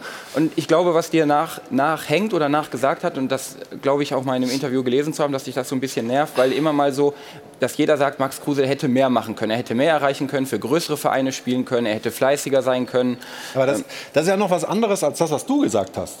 Du hast gesagt, der schadet dem Fußball. Nein, Hab ich nicht. tut Ich ihm hab nicht gesagt, gut. Komm, wir, wir, hören noch, wir hören noch mal rein. Eine gute Idee. So, jetzt geht's da, los. also es muss ist sauber ein zitieren. großartiger Fußballer, das wissen wir alle, aber ich finde, dass ein, ein, ein Spieler wie Max Kruse dem Fußball nicht gut tut. Also ich glaube, dass äh, Max Kruse keine Vereinstreue entwickelt, dass er wirklich keine Bindung zu einem Club hat. Ich weiß nicht, ob er es zur Mannschaft entwickelt. Ich bin der Meinung, auch wenn das hart klingt, dass ein Spieler wie Max Kruse, da rede ich gar nicht jetzt von seinen privaten Dingen, die da so hin und wieder passiert sind, Max Kruse dem Fußball nicht gut tut. Du hattest recht. Du hast gesagt, nicht gut tut. Ich habe gesagt, schadet. Das ist ein Unterschied. Es ist ein Unterschied, aber äh, sagen wir mal, die Message ist ähnlich. Ja, und ich bleibe da auch dabei. Also ich äh, sehe seh ihn sehr kritisch. Ähm, ich glaube wirklich, dass äh, Max Kruse, Sie haben irgendwie, glaube ich, in 14 Jahren acht Transfers geleistet. Also Sie sind permanent gewechselt. Sie haben zu keinem Club irgendeine Vereinstreue entwickelt. Vielleicht bin ich zu sehr Romantiker, aber ich würde das ganz gerne sehen, wenn ein Spieler ein bisschen Vereinstreue hat. Und das ist entstanden, als Sie bei Union Berlin sich vom Acker gemacht haben. Äh, und zwar, Sie haben gerade so von äh, Union Berlin geschwärmt und dann gehen Sie zu einem Werksclub wie Wolfsburg. Und dann sagen Sie auch noch, Zumal ich bei dem schon war, gleich, ne? Sie kommen, ja, Genau, komme ich jetzt zu. noch. Und dann sagen Sie doch, ich gehe dahin, weil das Kapitel Wolfsburg ist für mich noch nicht beendet. Da haben wir noch eine Geschichte zu schreiben. Union, Werksclub. Und nach ein paar Monaten ist auch diese Geschichte wieder vorbei. Der Vertrag wurde aufgelöst, wie man hört, weil Sie unprofessionelles Verhalten an den Tag gelegt haben. Und ich sage, wenn alle Spieler so wären wie Sie, wäre es oder würde es ein Problem in der Bundesliga geben. Ich bleibe dabei, Sie tun dem Fußball nicht gut. Das, die, die Meinung ist völlig in Ordnung das akzeptiere ich auch völlig. Wenn, wenn jeder Fußballer wie ich wäre, da gebe ich Ihnen recht, aber das ist ja das Schöne, äh, nicht jeder Mensch, nicht jeder Fußballer ist gleich und sollte nicht gleich sein. Ich glaube, das ist auch ganz wichtig. Ähm, Sie haben aber vergessen, in dem Kontext zu sagen, was ich noch gesagt habe. Natürlich habe ich gesagt, das Kapitel ist noch nicht vorbei und ähm, ich habe aber auch noch einen Satz hinzugefügt. Natürlich muss man das Wirtschaftliche, darf man nicht außer Acht lassen. Und es spielt eine Riesenrolle bei dem Wechsel. Das habe ich auch ganz offen dazu gesagt. Ja. Und ähm, natürlich hat auch der Trainer eine Rolle gespielt. Keiner konnte äh, im Januar letzten Jahres konnte sagen, dass Florian Kofeld am Ende der Saison kein Trainer mehr ist. Und jeder weiß, wie mein Verhältnis zu Florian Kofeld auch war. Und diese, diese Komponenten zusammen, natürlich das Gehalt, natürlich das, dass Wolfsburg der einzige Club war, bei dem ich ähm, wirklich keine positive Geschichte hatte.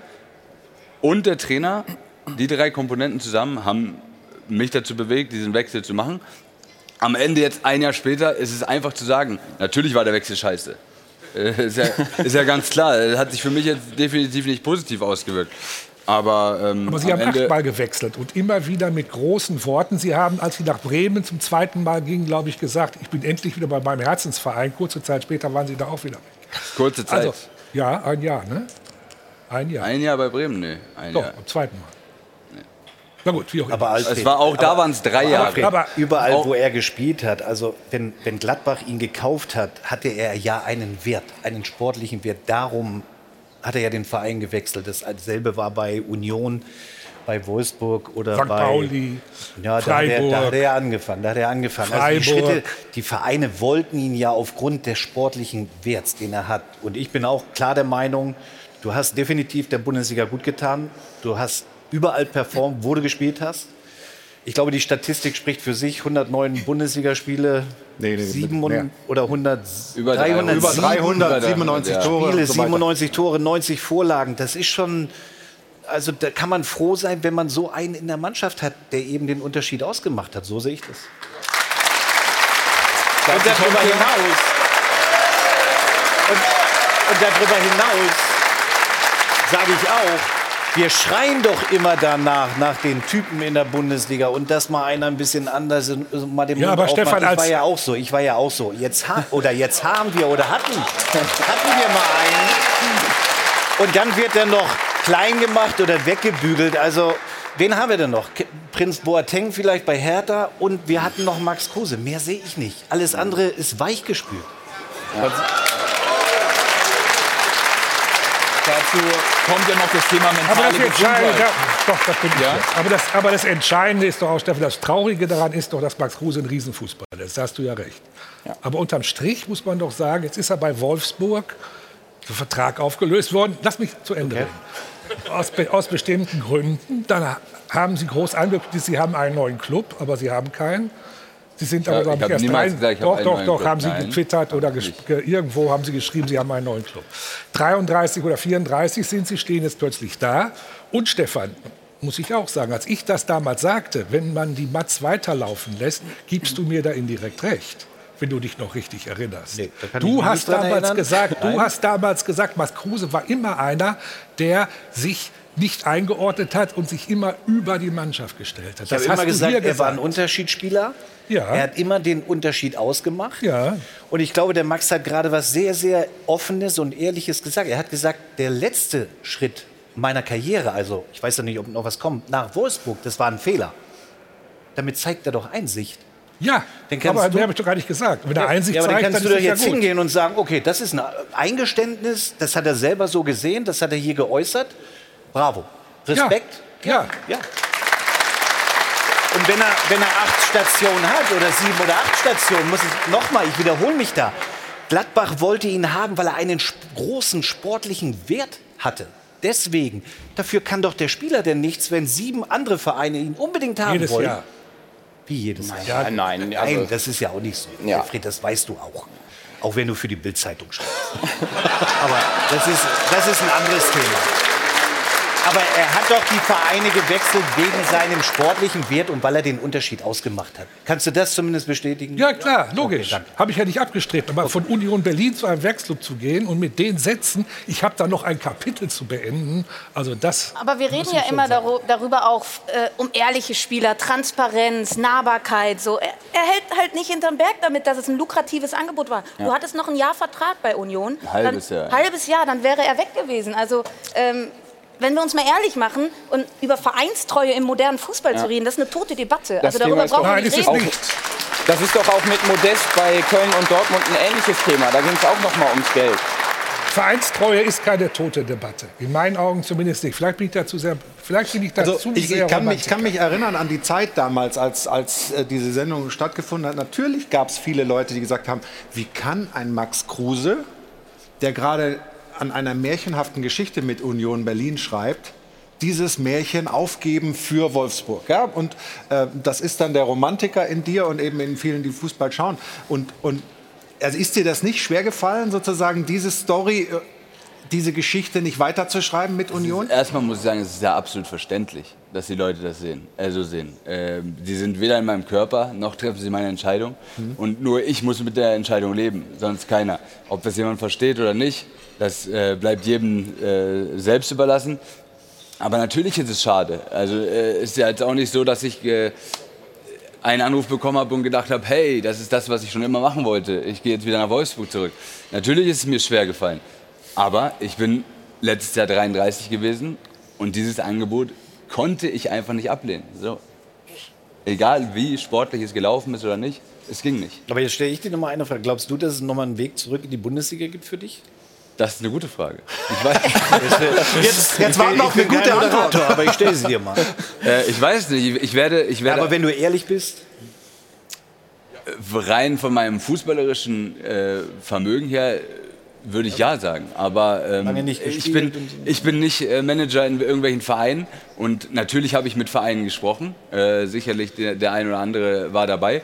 Aber ähm, es war auch leider nicht immer äh, der sportliche Grund für, für eine Absage im Endeffekt, sondern Social Media oder dieses, äh, dieses Echo, was es vielleicht auch im Verein gegeben hätte, wenn der Wechsel zustande gekommen wäre, wo einige einfach Angst davor hatten, es zu machen, weil sie geglaubt haben, dass in der Situation, in der sie sich befinden, dann eventuell auch nicht das Richtige war. Und ja. Bist, du denn, bist du denn fit? Also hältst du dich äh, so fit, dass du sofort wieder einsteigen könntest? Oder musst du erstmal so eine Ja, äh, glaube, wir Vorbereitung müssen- mit Urs Fischer irgendwie Ja, äh, vier also- Wochen Waldläufe oder sowas? Nein, vier Wochen glaube ich nicht, aber wir müssen uns auch nicht äh, irgendwie utopisch, wir müssen es nicht utopisch sehen und sagen jetzt, ich könnte morgen 90 Minuten in der Bundesliga spielen. Das ist Quatsch, weil ich einfach seit ähm, ja, fast fünf Monaten jetzt raus bin aus dem Mannschaftstraining und das kannst du einfach nicht simulieren, egal wie sehr du dich mit dem Fitnesstrainer fest, äh, fit hältst, das mache ich, ist ja ganz klar, jeden Tag, aber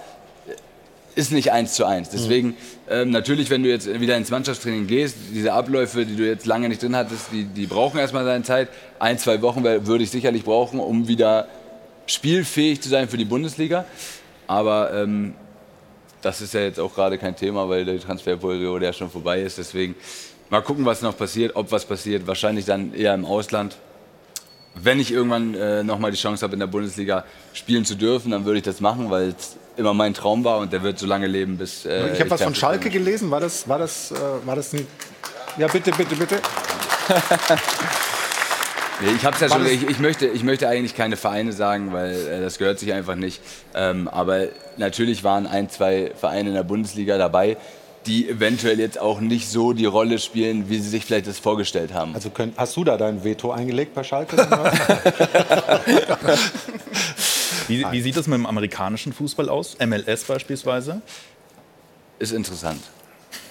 Also Transferperiode ist dann auch bis März auf. Äh, Ich weiß es nicht, ehrlich gesagt. Also, weil, weil das wäre ja das Naheliegendste. Die Saison startet, jetzt gibt es noch mal eine kurze Vorbereitung. Du könntest da ein, zwei Wochen hineinfinden und dann tatsächlich in die Saison richtig durchstarten. Ja, die Amerikaner haben eine andere Men Mentalität als äh, die Deutschen. Die Deutschen planen sehr weit voraus, die Amerikaner nicht. ich glaube, wenn du so lange raus bist, auch in dem Alter von fünf Monate, das ist eine, eine Ja. Menge Zeit. Das wird verdammt schwer. Ich glaube, du bist auch sehr realistisch. Und dann, was du gerade gesagt hast, auch mit den sozialen Medien, ich glaube, das ist hier auch in Deutschland so verankert, dass es da extrem schwer wird oder fast unmöglich, glaube ich. Wir sprechen da gleich weiter über Max Kruse, auch über diesen Aspekt äh, deines Lebens, dass du eben nicht nur Fußballer bist, sondern auch so eine öffentliche Figur, die durchaus auch da das ein oder andere Mal aneckt. Ähm, aber wir hören, ich höre gerade, die Leitung steht zum, zum Schiri, das machen wir gleich. Aber vorher ganz kurz die Sonntagsquoten äh, von Köln, Frankfurt, äh, Anna Dollack und dann wollen wir dieses vermeintliche 2 zu 2 von Leipzig gegen Union noch mal richtig auseinandernehmen. Also Anna und dann geht's gleich hier weiter. Dankeschön, Anna Dollack. Und jetzt ähm, gehen wir noch mal zurück Richtung Leipzig-Union gestern. Wir schauen noch mal gemeinsam die Szene an. Ähm, die Fans von RB waren der Meinung, jo, jetzt ist uns der Ausgleich geglückt und dann war es aber nichts. Ähm, hier Werner, der vorher ja im Abseits stand, so ist es zumindest regeltechnisch jetzt ausgelöst, ausgelegt worden. Und der Treffer von Paulsen, im Endeffekt wurde es dann zurückgenommen vom Schiedsrichter Daniel Schlager. Und der, der sich eingemischt hat, das war Tobias Reichel. Und den begrüßen wir gleich in unserer Rubrik. Da fragen wir mal den Schiri. Da fragen wir doch mal den Schiri. Wird präsentiert von Das Örtliche. Ohne Schiris fehlt uns was. Und wir freuen uns, dass er uns jetzt zugeschaltet ist aus Köln, weil er gleich noch einen Einsatz hat. Zweite Liga, wieder Videoschiedsrichter bei St. Pauli gegen Kaiserslautern. Da ist er. Herzlich willkommen. Großer Applaus für Tobias Reichel. Hallo.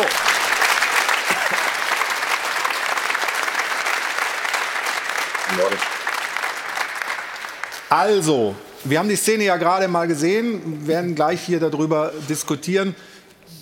Wie lief die Zusammenarbeit mit dem Schiedsrichter vor Ort? Was hat Sie dazu bewogen, ähm, zu sagen, oh, oh, Achtung, das gucken wir uns noch mal an. Ähm, wie lief das? Genau. Infolge eines langen Balls, äh, die Szene haben wir ja gerade auch gesehen, ähm, kam dann der Verteidiger, ähm, ich sag mal, in einer reflexartigen und instinktiven Bewegung versucht noch den Ball zu spielen, ähm, wo dann die Abseitsstellung von dem Spieler Werner ähm, dann gegriffen hat. Die war unstrittig. Dann haben wir die Szene letztendlich noch durchlaufen lassen ähm, und dann mit der anschließenden Torerzielung ähm, sind wir dann in den Prozess eingestiegen. Und dann war für uns natürlich im Team jetzt im VAC äh, die Frage, handelt es sich jetzt hierbei um äh, ein kontrolliertes Spielen des Balles, ja oder nein? Ähm, wir haben die Signale auf dem Platz auch mitbekommen. Äh, dann wurde auch äh, ein Stück weit diskutiert, äh, wo wir uns dann im Keller dann dafür entschieden haben, ähm, die Chance zu nutzen, um den Schiedsrichter dann letztendlich auch nochmal die, die Bewegbilder am Bildschirm zu zeigen und da nochmal die Chance hat, letztendlich nochmal drauf zu schauen ähm, und sich dann auch nochmal selbst ein Bild davon zu machen. Also wir werden gleich auch hier in der Runde, ich merke schon, es gibt Unruhe so ein bisschen, weil alle da das Gefühl haben, äh, da muss ich doch was zu sagen, äh, drüber reden. Aber ganz wichtig, dass wir zunächst mal festhalten, was regeltechnisch da jetzt vorgesehen ist. Also vorige Saison war es noch so, es ging darum, ob jemand bewusst den Ball spielt. Jetzt geht es offensichtlich darum, kontrolliert den Ball zu spielen. Was ist aus der Schiedsrichtersicht, was jetzt die Auslegung dieser Regel angeht, ein kontrolliertes Spiel und was ist nicht kontrolliert? Also wenn man ein Bild dann im Kopf hat, äh, ist ein, kontrolliertes Spielen äh, so eine Art äh, Rückpass dann auch entsprechend zum, zum Torwart beispielsweise, wo wir sagen, das ist ein klar kontrollierter Rückpass. Wenn jetzt dieser Ball beispielsweise auch vom Torwart im, im 16er aufgenommen wurde, hätten wir mit Sicherheit ähm, und die Kollegen auf dem Platz ähm, auch keinen ähm, indirekten Freistoß für die Rückpassregel gegeben.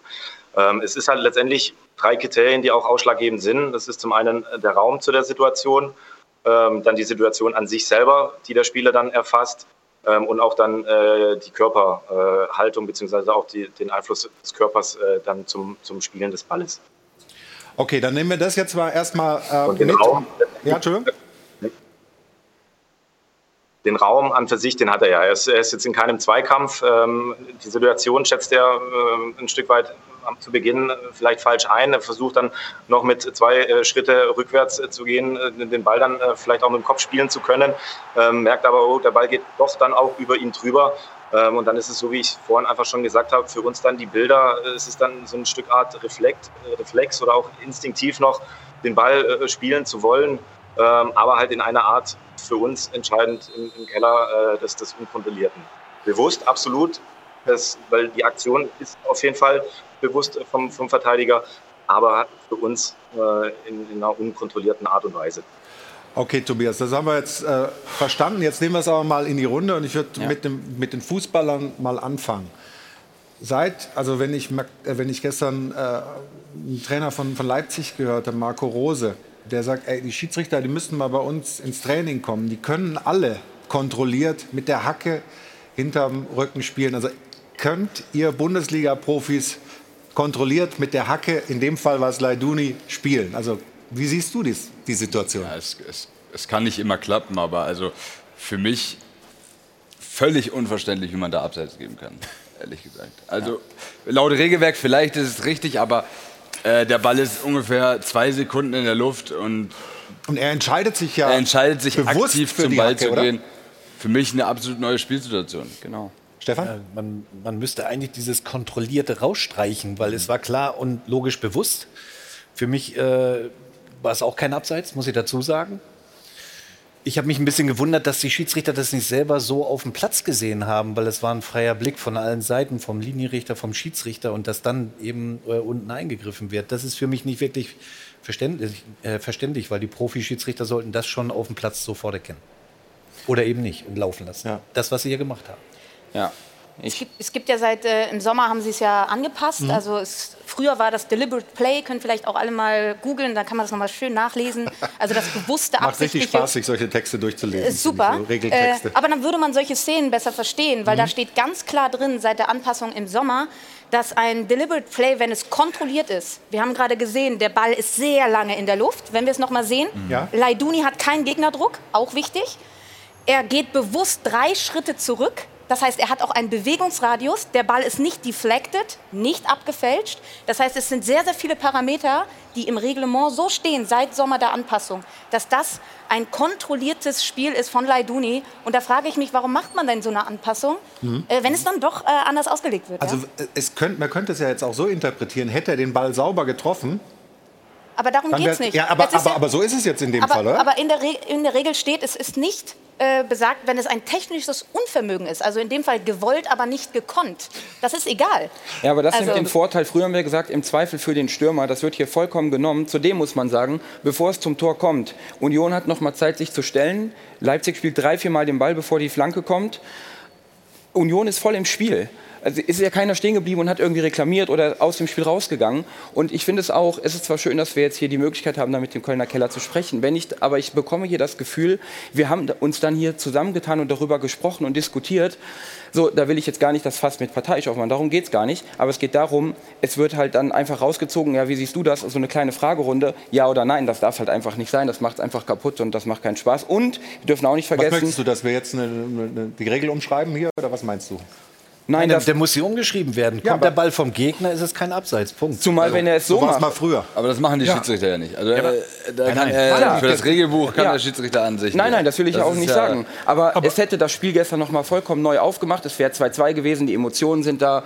Und so hat man es einfach zerstört. Das große Thema ist doch, dass sich die Regelhüter mal überlegen müssen, was ist das Beste für den Fußball? Also kann man diese Entscheidung nachvollziehen? Und so wie wir jetzt hier diskutieren, ist es ja eher so, dass wir alle große Fragezeichen über den Kopf haben und uns denken, das ist eigentlich unfair, was wir da gesehen haben. Ja, aber es ist ja was anderes. Wir müssen ja sehen, Max Kruse hat es gerade gesagt, es, es entspricht ja den Regeln. Ja, ja. Ne? Naja, Und der es aus wird ja debattiert. ein entspricht Genau. Regel. Es ist wie mit dieser unsinnigen Handregel. Wie oft regen wir uns auf, dass man da Elfmeter gibt? Dann muss man halt die Regel Ja, aber ändern. das ist ja Wortklauberei, wenn ich sage, eine Nein, bewusste oder eine, wie war's? Eine unbewusste. Genau. ähm, Kontrolliert. Eine Genau. kontrollierte, danke. Aber das ist ja, also wie sollst du denn bewusst unkontrolliert den beim Ball Handspiel spielen? genauso. Wann ist es denn ein, wann ist der Arm draußen und wann ist es eine absichtliche Da Bewegung? gibt es schon, finde ich, noch mal Unterschiede. Das Ja. Handspiel Ja. ist verrückt, ja. Ja, das aber wenn ich auch, mich als Spieler, auch. also Aber lass doch noch mal den Schiedsrichter reden, der guckt so. der will auch noch mal was sagen. Ja, weil, weil die, also ich habe das Gefühl, dass die Schiedsrichter oft auch in so einer Situation sind, Ja, dass sie den Fußballer durchaus verstehen, aber Ja, sie müssen, Ja. weil es eben Ja. die Regel so ist, müsste man da nicht noch mal rangehen irgendwie. Herr König, Sie, haben, Sie sagen es ja richtig. Äh, Bei uns schlagen ja auch immer zwei Herzen. Und ich sag mal, den Vorwurf, den wir uns auch immer gefallen lassen müssen, ist, ja, ihr habt ja selber früher mal nicht Fußball gespielt. Äh, Es ist aber trotzdem auch mal so die Frage, die ich dann auch in den Raum werfen will, wenn jetzt ein Trainer merkt, wie da sein Abwehrspieler sich verhält, ähm, ob der von der Abwehrreaktion äh, vom Spieler auch glücklich ist, wie er da zum Ball geht. Ähm, Ich glaube, normal oder in, in einem normalen Erklärungsversuch von, von einem Verteidiger, der versucht da entweder mit der Brust hinzugehen oder auch entsprechend mit dem Kopf. Ähm, für uns war dann halt entsprechend, wie gesagt, ähm, Zweifel da. Es ist mit Sicherheit auch keine, keine hundertprozentige. Und das merkt man ja auch jetzt schon, sage ich mal, an den, an den Reaktionen oder auch äh, Diskussionen ähm, in, in, in der Runde, ähm, dass da natürlich trotzdem auch bei uns äh, zwei, zwei Herzen schlagen. Ähm, die Regel wurde zu dieser Saison äh, verändert äh, vom IFAB. Äh, Wir sind letztendlich diejenigen, die es umsetzen. Ähm, deswegen die Signale auf dem Platz, wie gesagt, waren auch schon äh, unterschiedlich von den, von den äh, Unioner-Spielern. Beispielsweise Kedira äh, gab es schon auch Reklamationen, ähm, sodass wir da einfach nochmal den, den zweiten Blick, die zweite Chance für den Schiedsrichter aufmachen wollten. Weil oftmals hören wir natürlich auch, wieso schaut er sich dann nicht nochmal an, wenn, wenn Zweifel sind.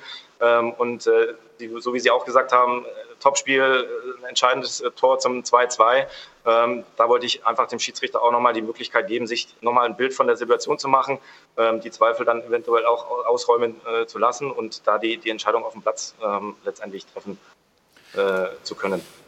Wir wollen noch mal hören, was Marco Rose gesagt hat gestern dann nach dem Spiel. In der ersten Reaktion war sehr emotional. Äh, Wir haben ihn dann äh, später am Mikrofon gehabt. Da war es nicht mehr ganz so emotional, aber inhaltlich äh, sehr deutlich. Äh, habe selber ein paar Jahre Fußball gespielt, sehe die Jungs jeden Tag. Ähm, äh, der Ball kommt ähm, zum Unionsspieler, fliegt über ihn drüber. Er sieht ihn, er will den Ball bewusst und kontrolliert mit der Hacke spielen. Wie er ihn dann trifft, ist eine andere Nummer. Aber er will den Ball kontrolliert mit der Hacke wegspielen. Hinter ihm steht noch ein Mitspieler, keiner von uns in der Nähe.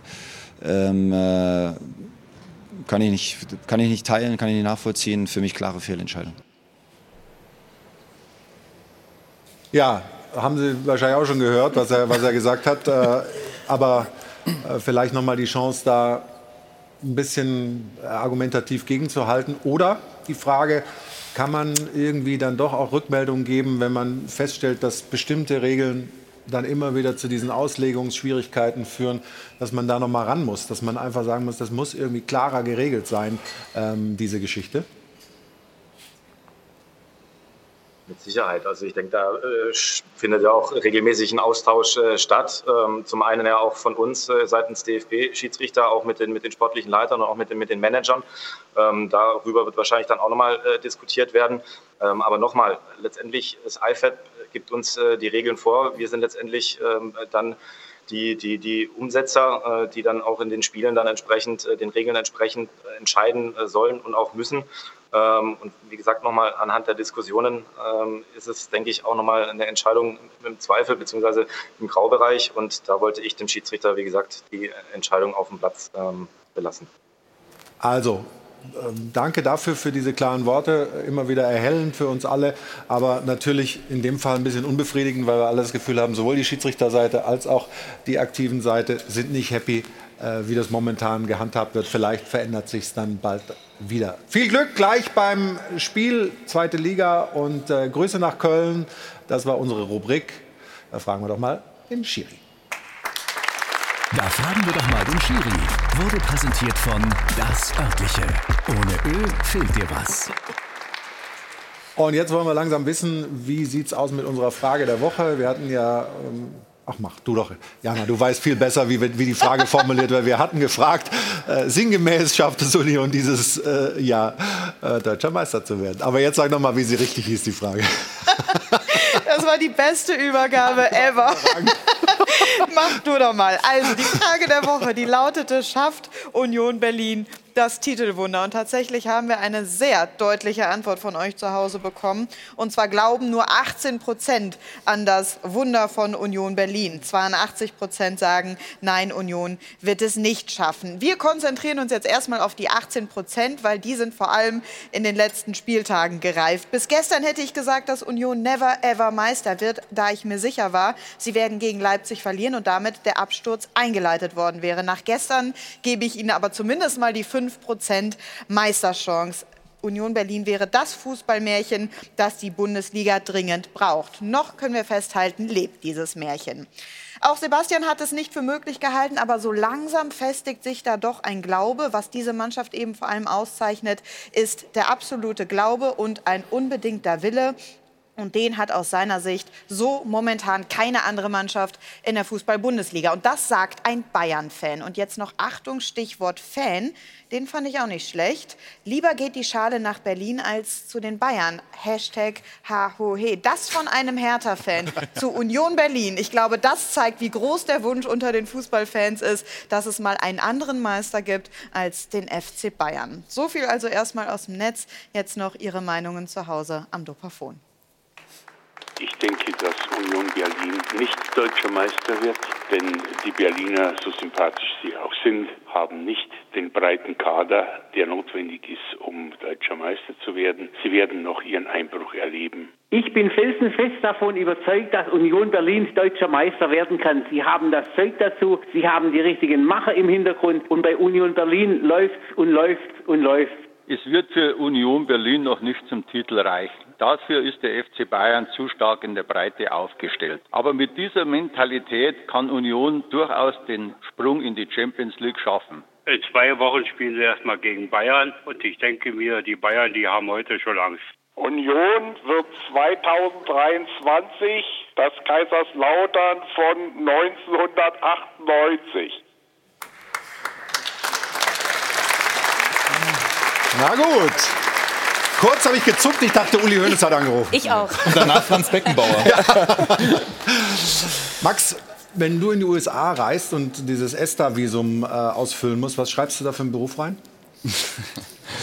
Meistens äh, YouTuber? Fußballer. Meistens Schon Fußballer? Ja, ja. Aber du bist mehr, das werden wir nach äh, einer kurzen Pause mit dir besprechen hier in der Runde, was Max Kruse so treibt und warum er viele auf seine Seite kriegt, aber nicht alle und was das äh, für Auswirkungen auf seine weitere Karriere möglicherweise haben wird. Wir freuen uns sehr, dass du da bist und sprechen gleich mit und über Max Kruse nach einer kurzen Pause.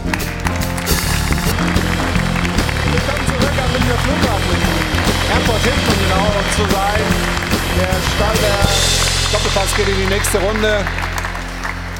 Wir haben Max Kruse hier heute bei uns. Im dritten Anlauf hat es endlich geklappt. Freuen uns sehr, dass er da ist und äh, haben jetzt eine kleine Perle, nämlich einen Beitrag, der könnte auch Willkommen bei den Kruses heißen. Heißt bei uns aber, so schaut's aus.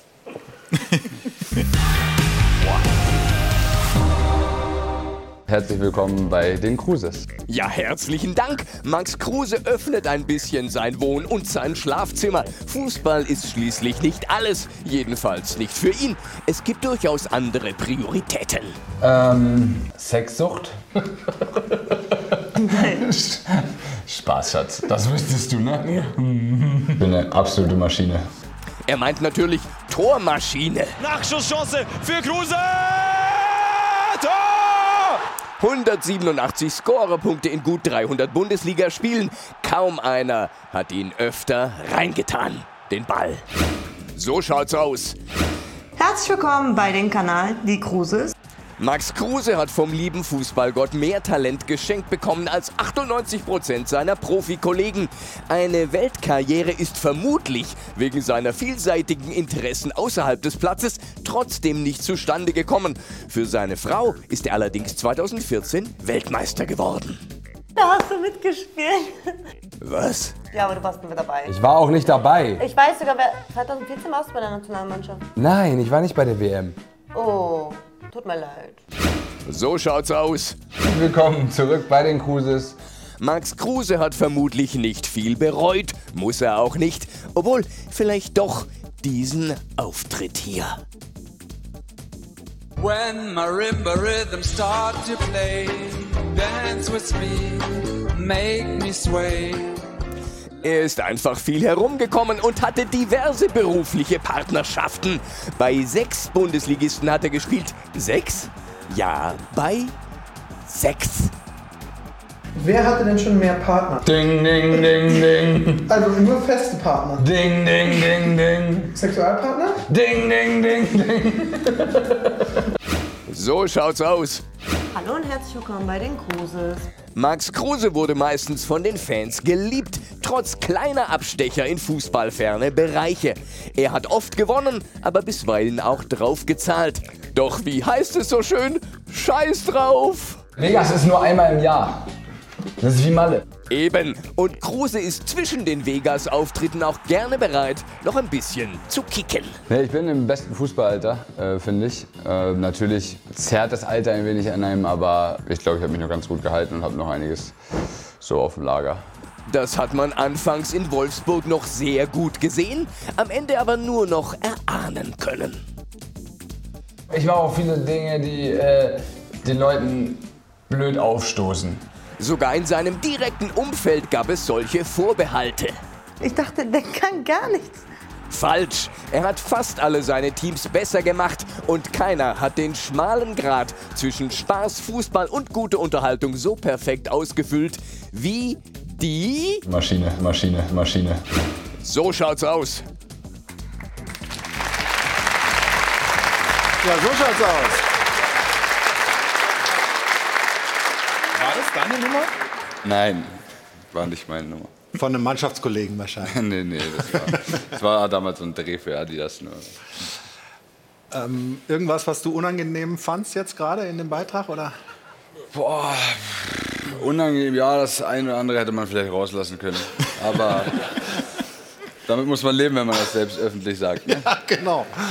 Aber ähm, warum macht dir das so viel Spaß? Also auch dieses, ähm, YouTuben und irgendwie. Hast, du- hast du da eine Strategie oder ist das einfach nur.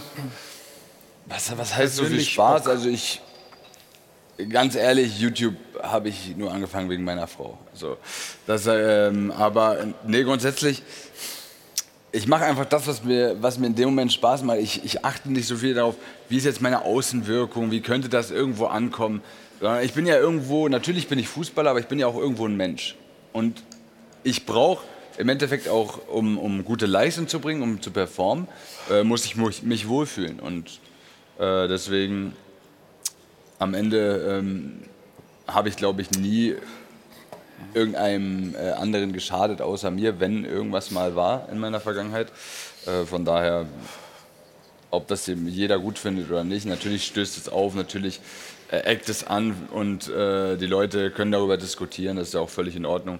Jeder kann seine Meinung haben, ähm, die respektiere ich auch, aber am Ende, am Ende des Lebens stehe ich alleine da und muss äh, damit zufrieden sein. Das ist ja noch weit weg zum Glück. Ja, natürlich, aber trotzdem ähm, hoffentlich dann mit meiner Frau am Ende und mit meinen Kindern. Aber ähm, nein, ich glaube, was ich sagen wollte, ist ganz klar. Ähm, ich muss am Ende des Tages äh, mit mir leben können und damit, wie ich mein Leben verbracht habe, meine Karriere. Und wenn ich das kann, glaube ich, bin, äh, kann man zufrieden sein. Auf jeden Fall. Was glaubt ihr? Warum ist das so schwer, das so zu machen, wie Max einfach sein, seine Art äh, wirklich unverstellt nach außen zu transportieren? Das machen ja nicht viele. Viele versuchen ja zu gefallen und nicht anzuecken und so weiter. Warum ist das schwierig?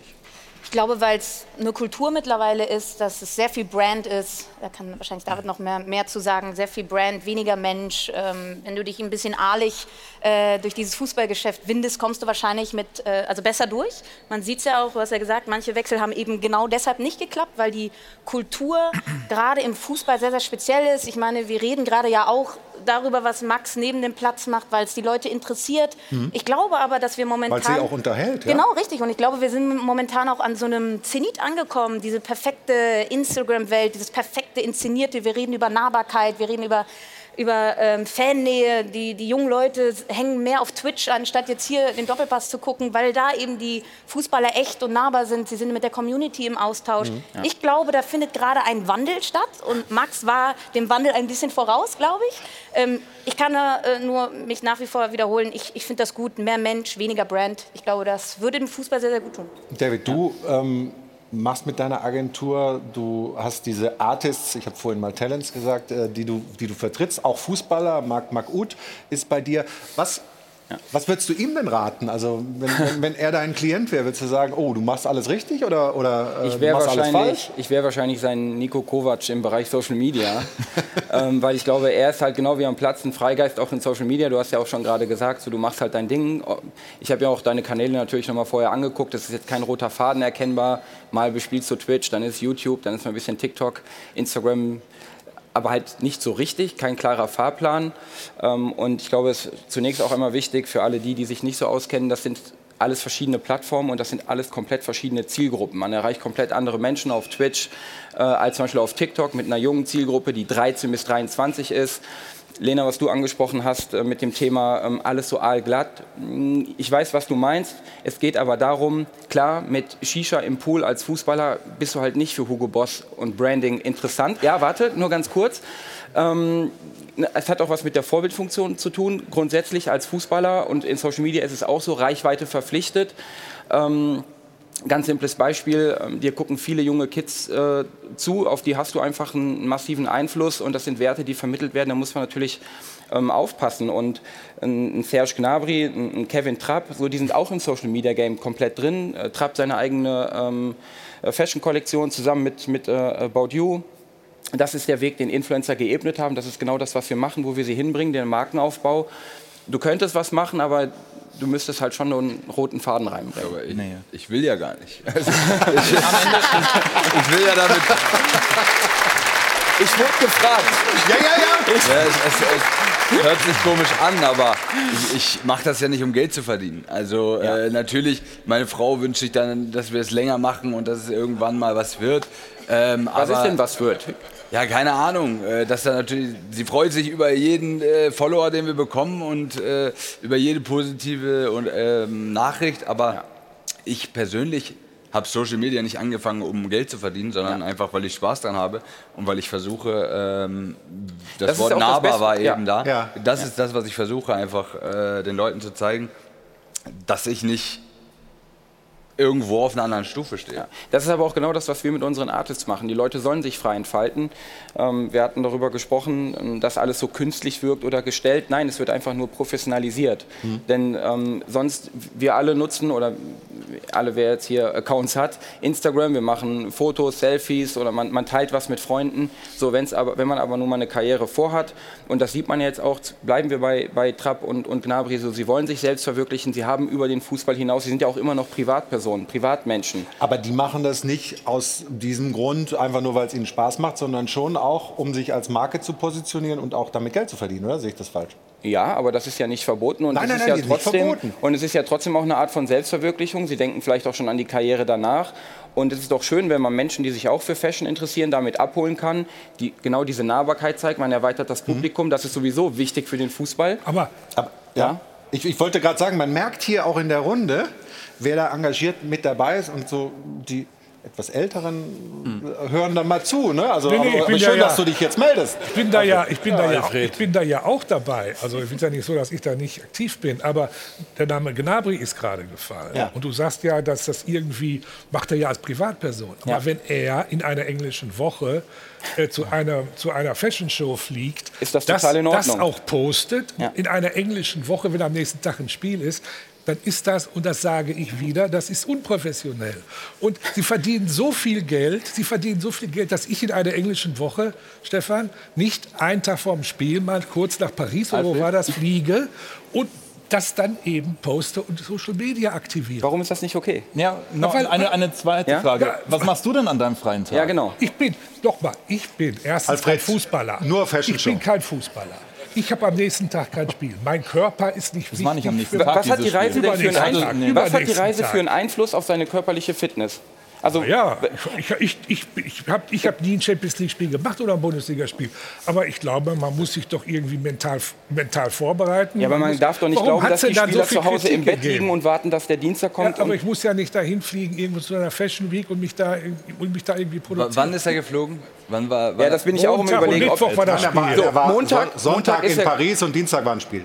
Ja. Mit, Mittwoch war das Spiel, oder? Nein, Dienstag. Dienstag, war Okay. das Spiel. und wir Dienstag war haben Freitag Spiel. gespielt, hatten das nächste Spiel zu Hause gegen Köln am Dienstag und er ist am Sonntag geflogen und hatten darauf folgen Frankfurt wieder zu Hause, englische Woche. Ja, Ja. München, München, Paris, also sorry, der, Also- ich kann auch zwei Stunden in München im Stau stehen und Serge Gnabry darf privat, er, Ja. ist, er ist Arbeitnehmer Ja. beim FC Bayern, er wird bezahlt, ja, aber er bringt ja auch Leistung, sonst wird er nicht spielen. Klar, gegen Köln ist er ausgewechselt worden, aber im- ich lese ja nichts Negatives, dass er schlecht trainiert. Gestern hat er ja auch wieder gespielt.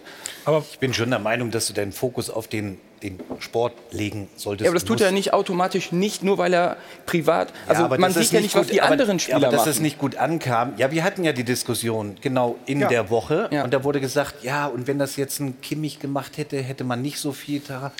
Nee, Kimmich hätte es ja nicht gemacht. Ja, aber- halt Ja, zu aber Hause geblieben. Aber zur ganzen Wahrheit das gehört ja natürlich, wäre Serge Aber- Gnabry in, in, in Hamburg in der Elbphilharmonie gewesen, hätte sich irgendein Konzert angehört, hätte, hätten wir wahrscheinlich nicht so gemeckert. Trotzdem, und das ist ja auch wichtig, dass, dem Max ist es, glaube ich, scheißegal, was er damit äh, irgendwie äh, auslöst, ob sein Image dadurch besser oder schlechter wird.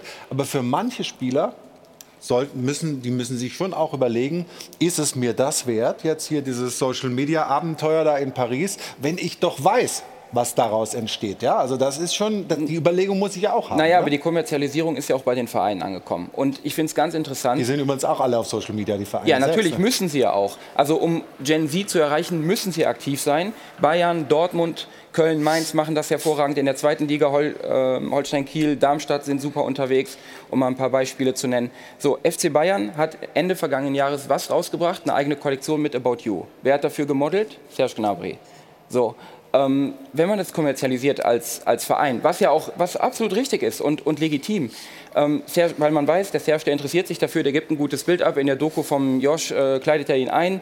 So, was spricht dagegen, zur Fashion Week zu fliegen? Er hatte kein, kein Verbot. Und wer garantiert uns, dass er besser gespielt hätte, wenn er nicht dort gewesen wäre? Vielleicht ist er auch von der, von der Art und Weise her einfach ein Typ, er will rauskommen, was sehen, er kommt mit einem guten Gefühl zurück und spielt ein geiles Spiel. Aber es ist doch immer dieser Vergleich, äh, die Frage an mich jetzt, was ich an meinem freien Tag mache zum Beispiel, ist ja völlig äh, ein, ein schiefes Bild. Ich, Warum? jetzt Nee, mal- wieso? Doch, ist ein völlig falsches Bild.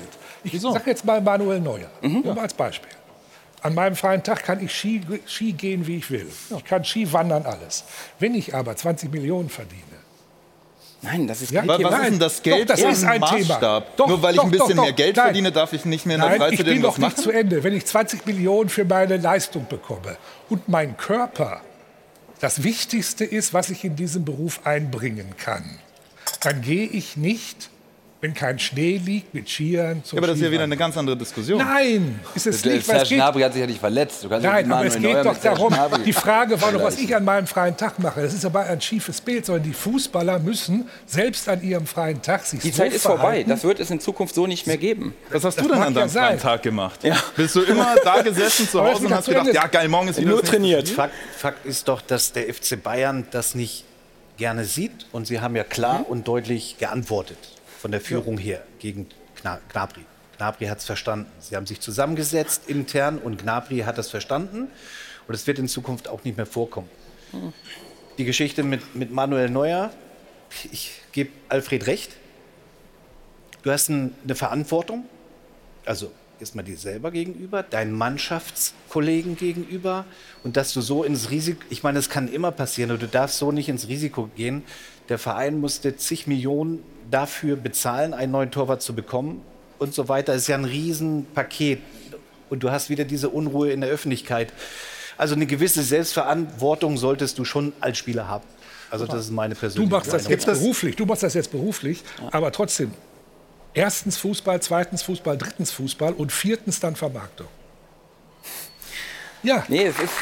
Nein. Doch. Also, man sieht ja auch, es gibt. Es sind ja auch andere Spieler in den sozialen Netzwerken sehr stark unterwegs. Benny Henrichs ähm, ne, als Beispiel, Alfonso Davies bei den Bayern auch sehr aktiv. So, jetzt hat der Serge halt mal das Haus verlassen, um, um rauszukommen. Was, was spricht da dagegen? Ich sehe diesen Punkt einfach nicht und es ist auch nicht zeitgemäß. Ja, da kommen wir aber nicht zusammen. Ich sage müssen- mal, ja weil, auch ich, nicht. weil ich glaube, dass sich Aber ein das Spieler halt die in Zukunft. einer englischen Woche hauptsächlich auf Fußball konzentrieren muss.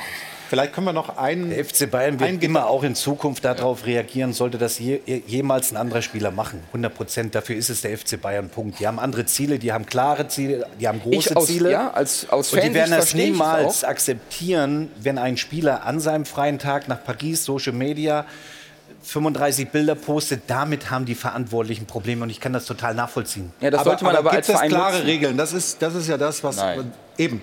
Also was sagt der Verein oder was haben deine Vereine dir gesagt?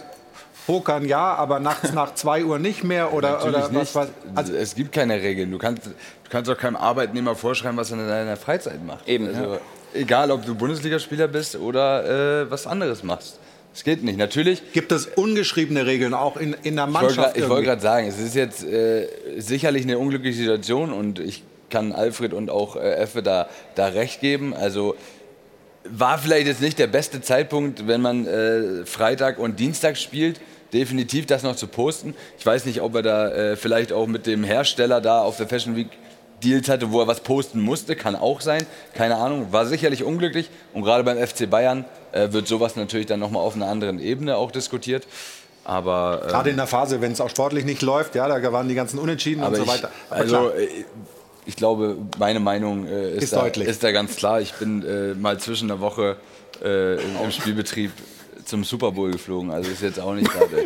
Hast du da gepostet von da? Natürlich nicht. Ah, schlau. So, Ja, und aber das ist ja der Punkt. Faktor. Ja, äh, Denn auch in dieser Shisha-Debatte, natürlich sieht man bei dir, oh, der raucht Shisha, aber du bist nicht der einzige Bundesliga-Profi. Ja. Ein Beispiel, ich habe in der Münchner Innenstadt gewohnt, ähm, relativ nah an der Selbener Straße. Direkt daneben war eine Shisha-Bar.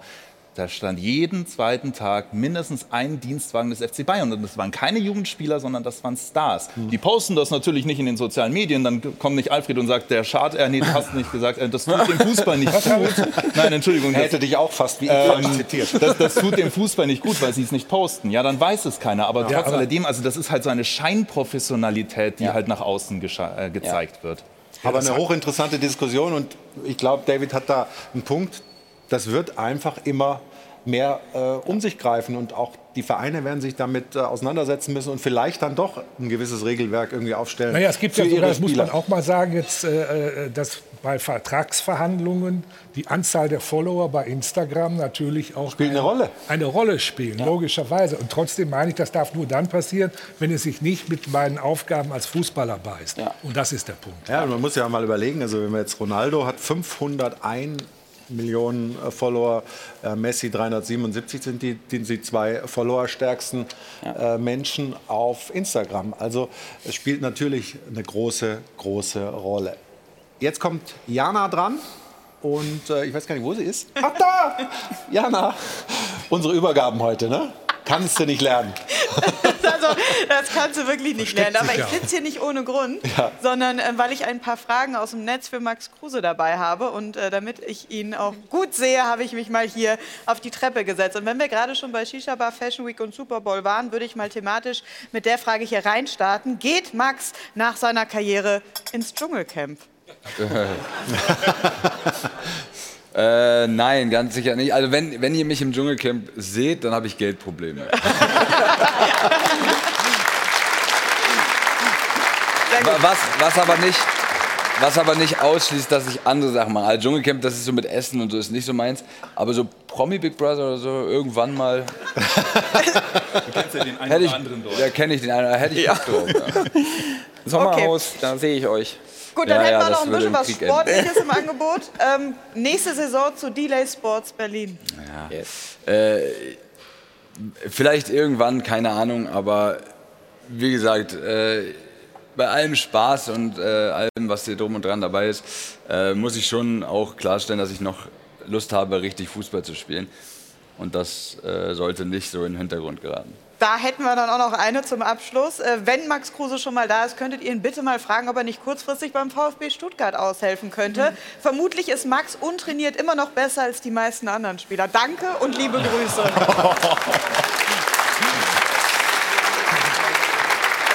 Vielleicht ganz kurz zu Delay Sports. Ja. Delay Sports, das vielleicht noch mal Fußball und Social Media. Der auf Social Media erfolgreichste Verein in, in Berlin, vor Union, vor Hertha, Delay Sports, so Kreisliga C, 11. Liga. Und da, deshalb ist es wichtig für die Vereine, dass sie verstehen, wie wichtig in Zukunft äh, Social Media für sie ist und auch das Branding und dass man da auch die Spieler mit, Ja, mit aber einbindet. Kreisliga C. Ja gut, der Verein hat sich gerade neu, neu gegründet. Das Ja, trotzdem, jetzt, aber Kreisliga C. ja, ja, ein bisschen höher man, Union Berlin spielt und ist Zweiter in der Bundesliga. Also Genau. da scheint Social Media nicht gerade leistungssteigernd zu sein. Es ging nicht um die Leistungssteigerung. Gut, also wenn ihr, Sie, ihr beide könnt doch in der, in der Pause jetzt ein bisschen noch weiter Okay, diskutieren. Möglicherweise finden wir da noch eine Verständigung. Ich gehe mit dir. Die Bundesliga-Tabelle ist Man immer kann noch ja ein nicht bisschen in der wichtiger ersten als die Social. Social Media Tabelle. Und da steht vorne immer noch der FC Bayern. Aber der Trainer Julian Nagelsmann hat nach dem 3-0 gestern gegen Bochum Alarm geschlagen, hat gesagt, ey, wenn wir so spielen, dann wird das gegen Paris nichts. Wir schauen uns das gleich an und blicken ein bisschen voraus auf die Champions League Woche nach einer kurzen Pause. Bis gleich.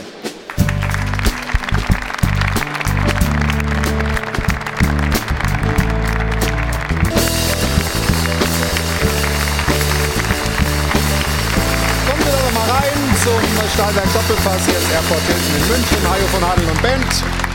Unterhalten uns wie immer in den Pausen und wir kommen zum FC Bayern. Ja, Pflicht erfüllt, Sieg gegen Bochum. Aber wie gut ist man wirklich aufgestellt für die schwere Aufgabe in der Champions League gegen Paris?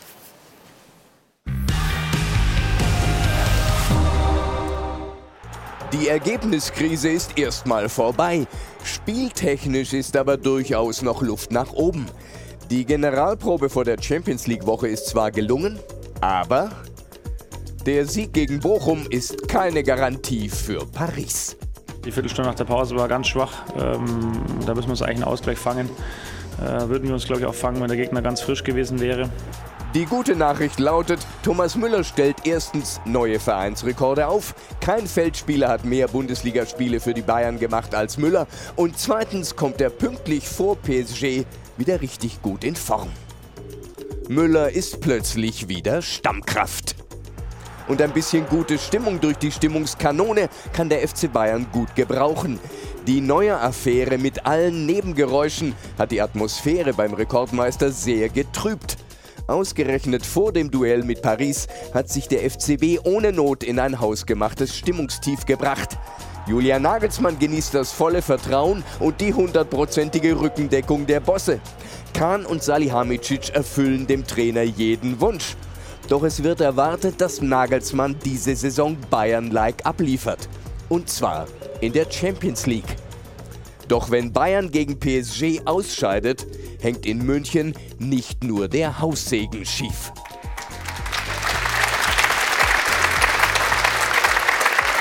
Stefan, in was für einer Situation befindet sich der FC Bayern gerade?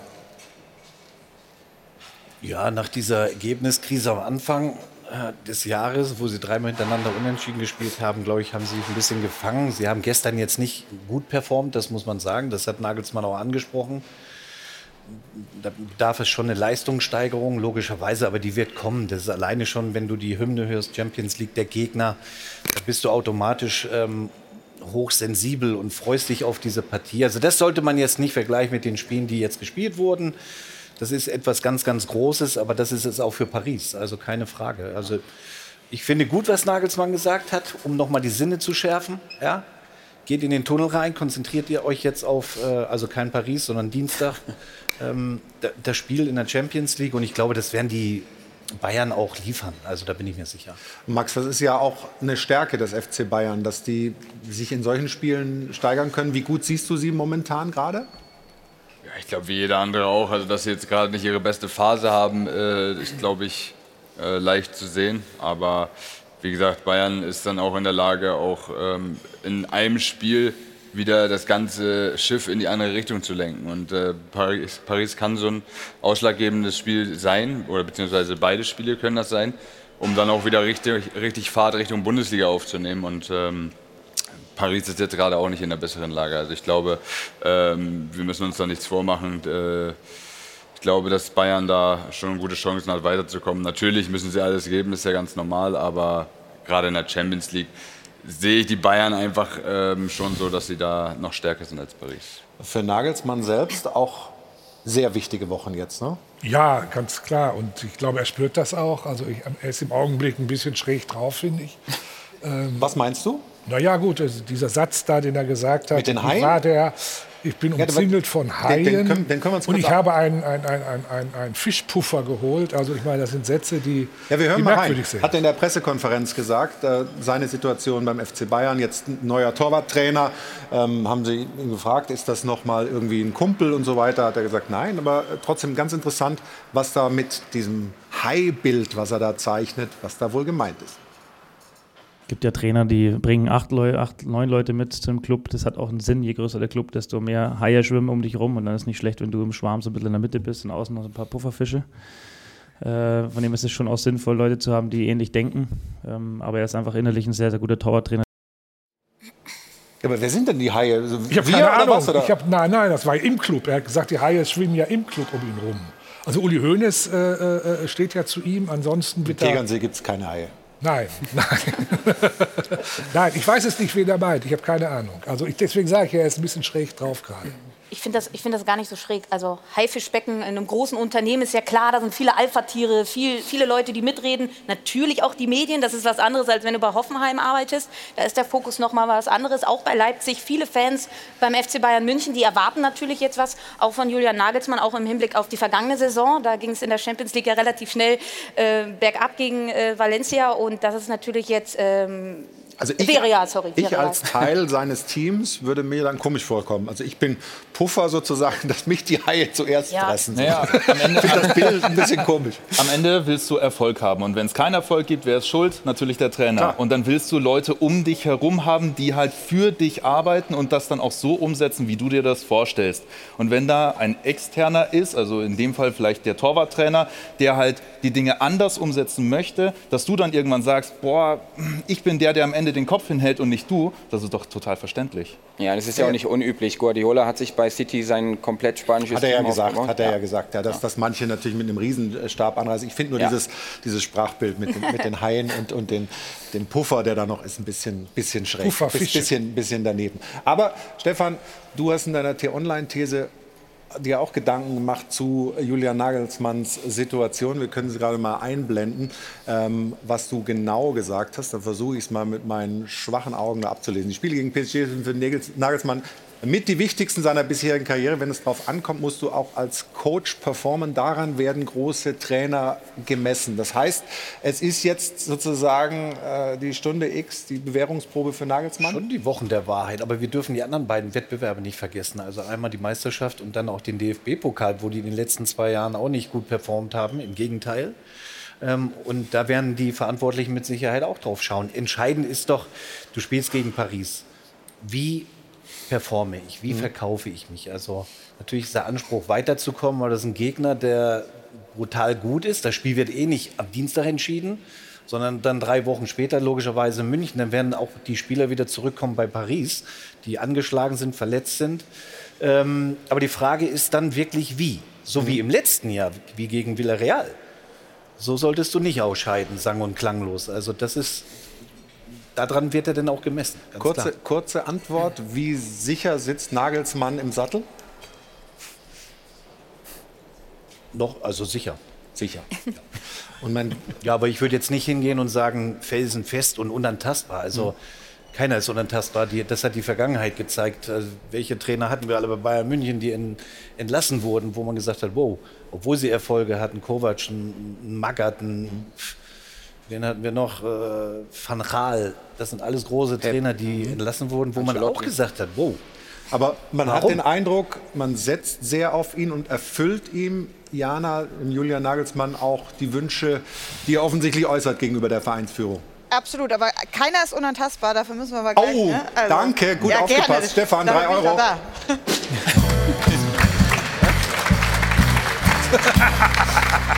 Wir sehen uns am Dienstag. Dienstag, genau, ist wieder Fan-Talk in Dortmund zur Champions League. Äh, Stefan wird auch mit dabei sein. Da, kriege ich dann die Retourkutsche. Wir wollten uns um Julian Nagelsmann kümmern und wir haben es mal genannt, das Nagelsmann-Imperium bei den Bayern. Denn es fällt schon auf, Julian Nagelsmann bekommt intern mehr und mehr Macht. Jetzt jüngst das Beispiel mit Angestellten, langjährige Angestellte im Verein, die gegangen wurden, weil irgendwie die Stimmung mit Julian Nagelsmann intern nicht 100 Prozent gepasst hat. Stichwort Toni Tapalovic. Dafür wurde jetzt Michael Rechner, ein langjähriger Vertrauter von Julian Nagelsmann, also geholt, sei es jetzt als Pufferfisch, was auch immer. Auf jeden Fall ist das ein Zeichen für den Trainer, dass man ihm intern mehr und mehr Entscheidungsmacht eben gibt. Das erstmal neben dem Platz, aber auch auf dem Platz zeigt sich Ähnliches. Stichwort Joao Cancelo, einer der Wunschspieler, der jetzt im Winter verpflichtet wurde. Im Sommer soll dann noch Konrad Leimer ko kommen. Auch den kennt Julian Nagelsmann gut noch aus Leipziger Zeiten und schätzt ihn sehr. Und auch das Trainingsgelände ist ganz nach dem Geschmack vom Trainer, sehr high-tech, sehr modern. So gefällt es doch Julian Nagelsmann. Deswegen jetzt die Frage, ist das gut so? Ist das genau richtig so? Oder gibt es auch sowas wie zu viel interne Entscheidungsmacht für einen Trainer im Verein?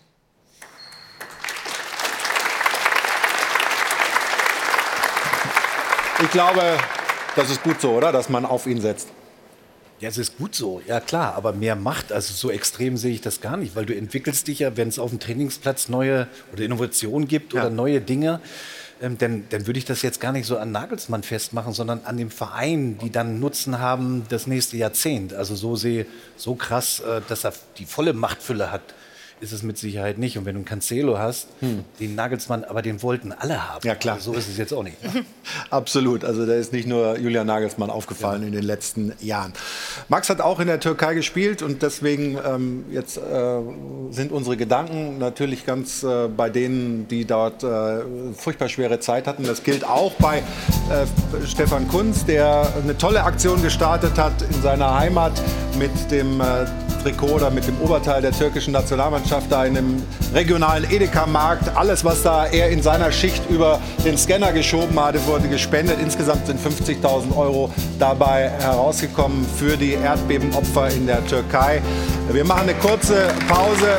Großen Applaus äh, für Stefan Kunz und unser Mitgefühl für alle von diesen Erdbeben betroffenen Menschen. Kurze Pause und dann sind wir gleich wieder. Hier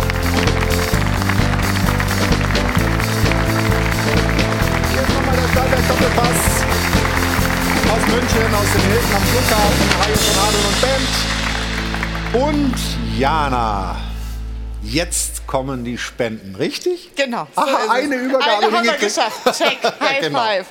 Wir sagen einmal Danke an Thorsten und Melanie Gummersbach aus Bochum, dem Bayern-Fanclub Echte Freunde, Doris und Klaus aus Bamberg, Hassan, Kevin und Ali aus Bremerhaven, die Familie Winkler, Marcel aus Erfurt, der Brüggemann Campus aus Liebenau und die drei Freunde Simeon, Tizian und Erik. Über 300 Euro sind zusammengekommen, wie immer für den guten Zweck. Vielen Dank.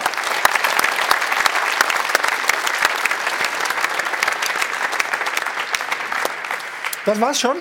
Ja.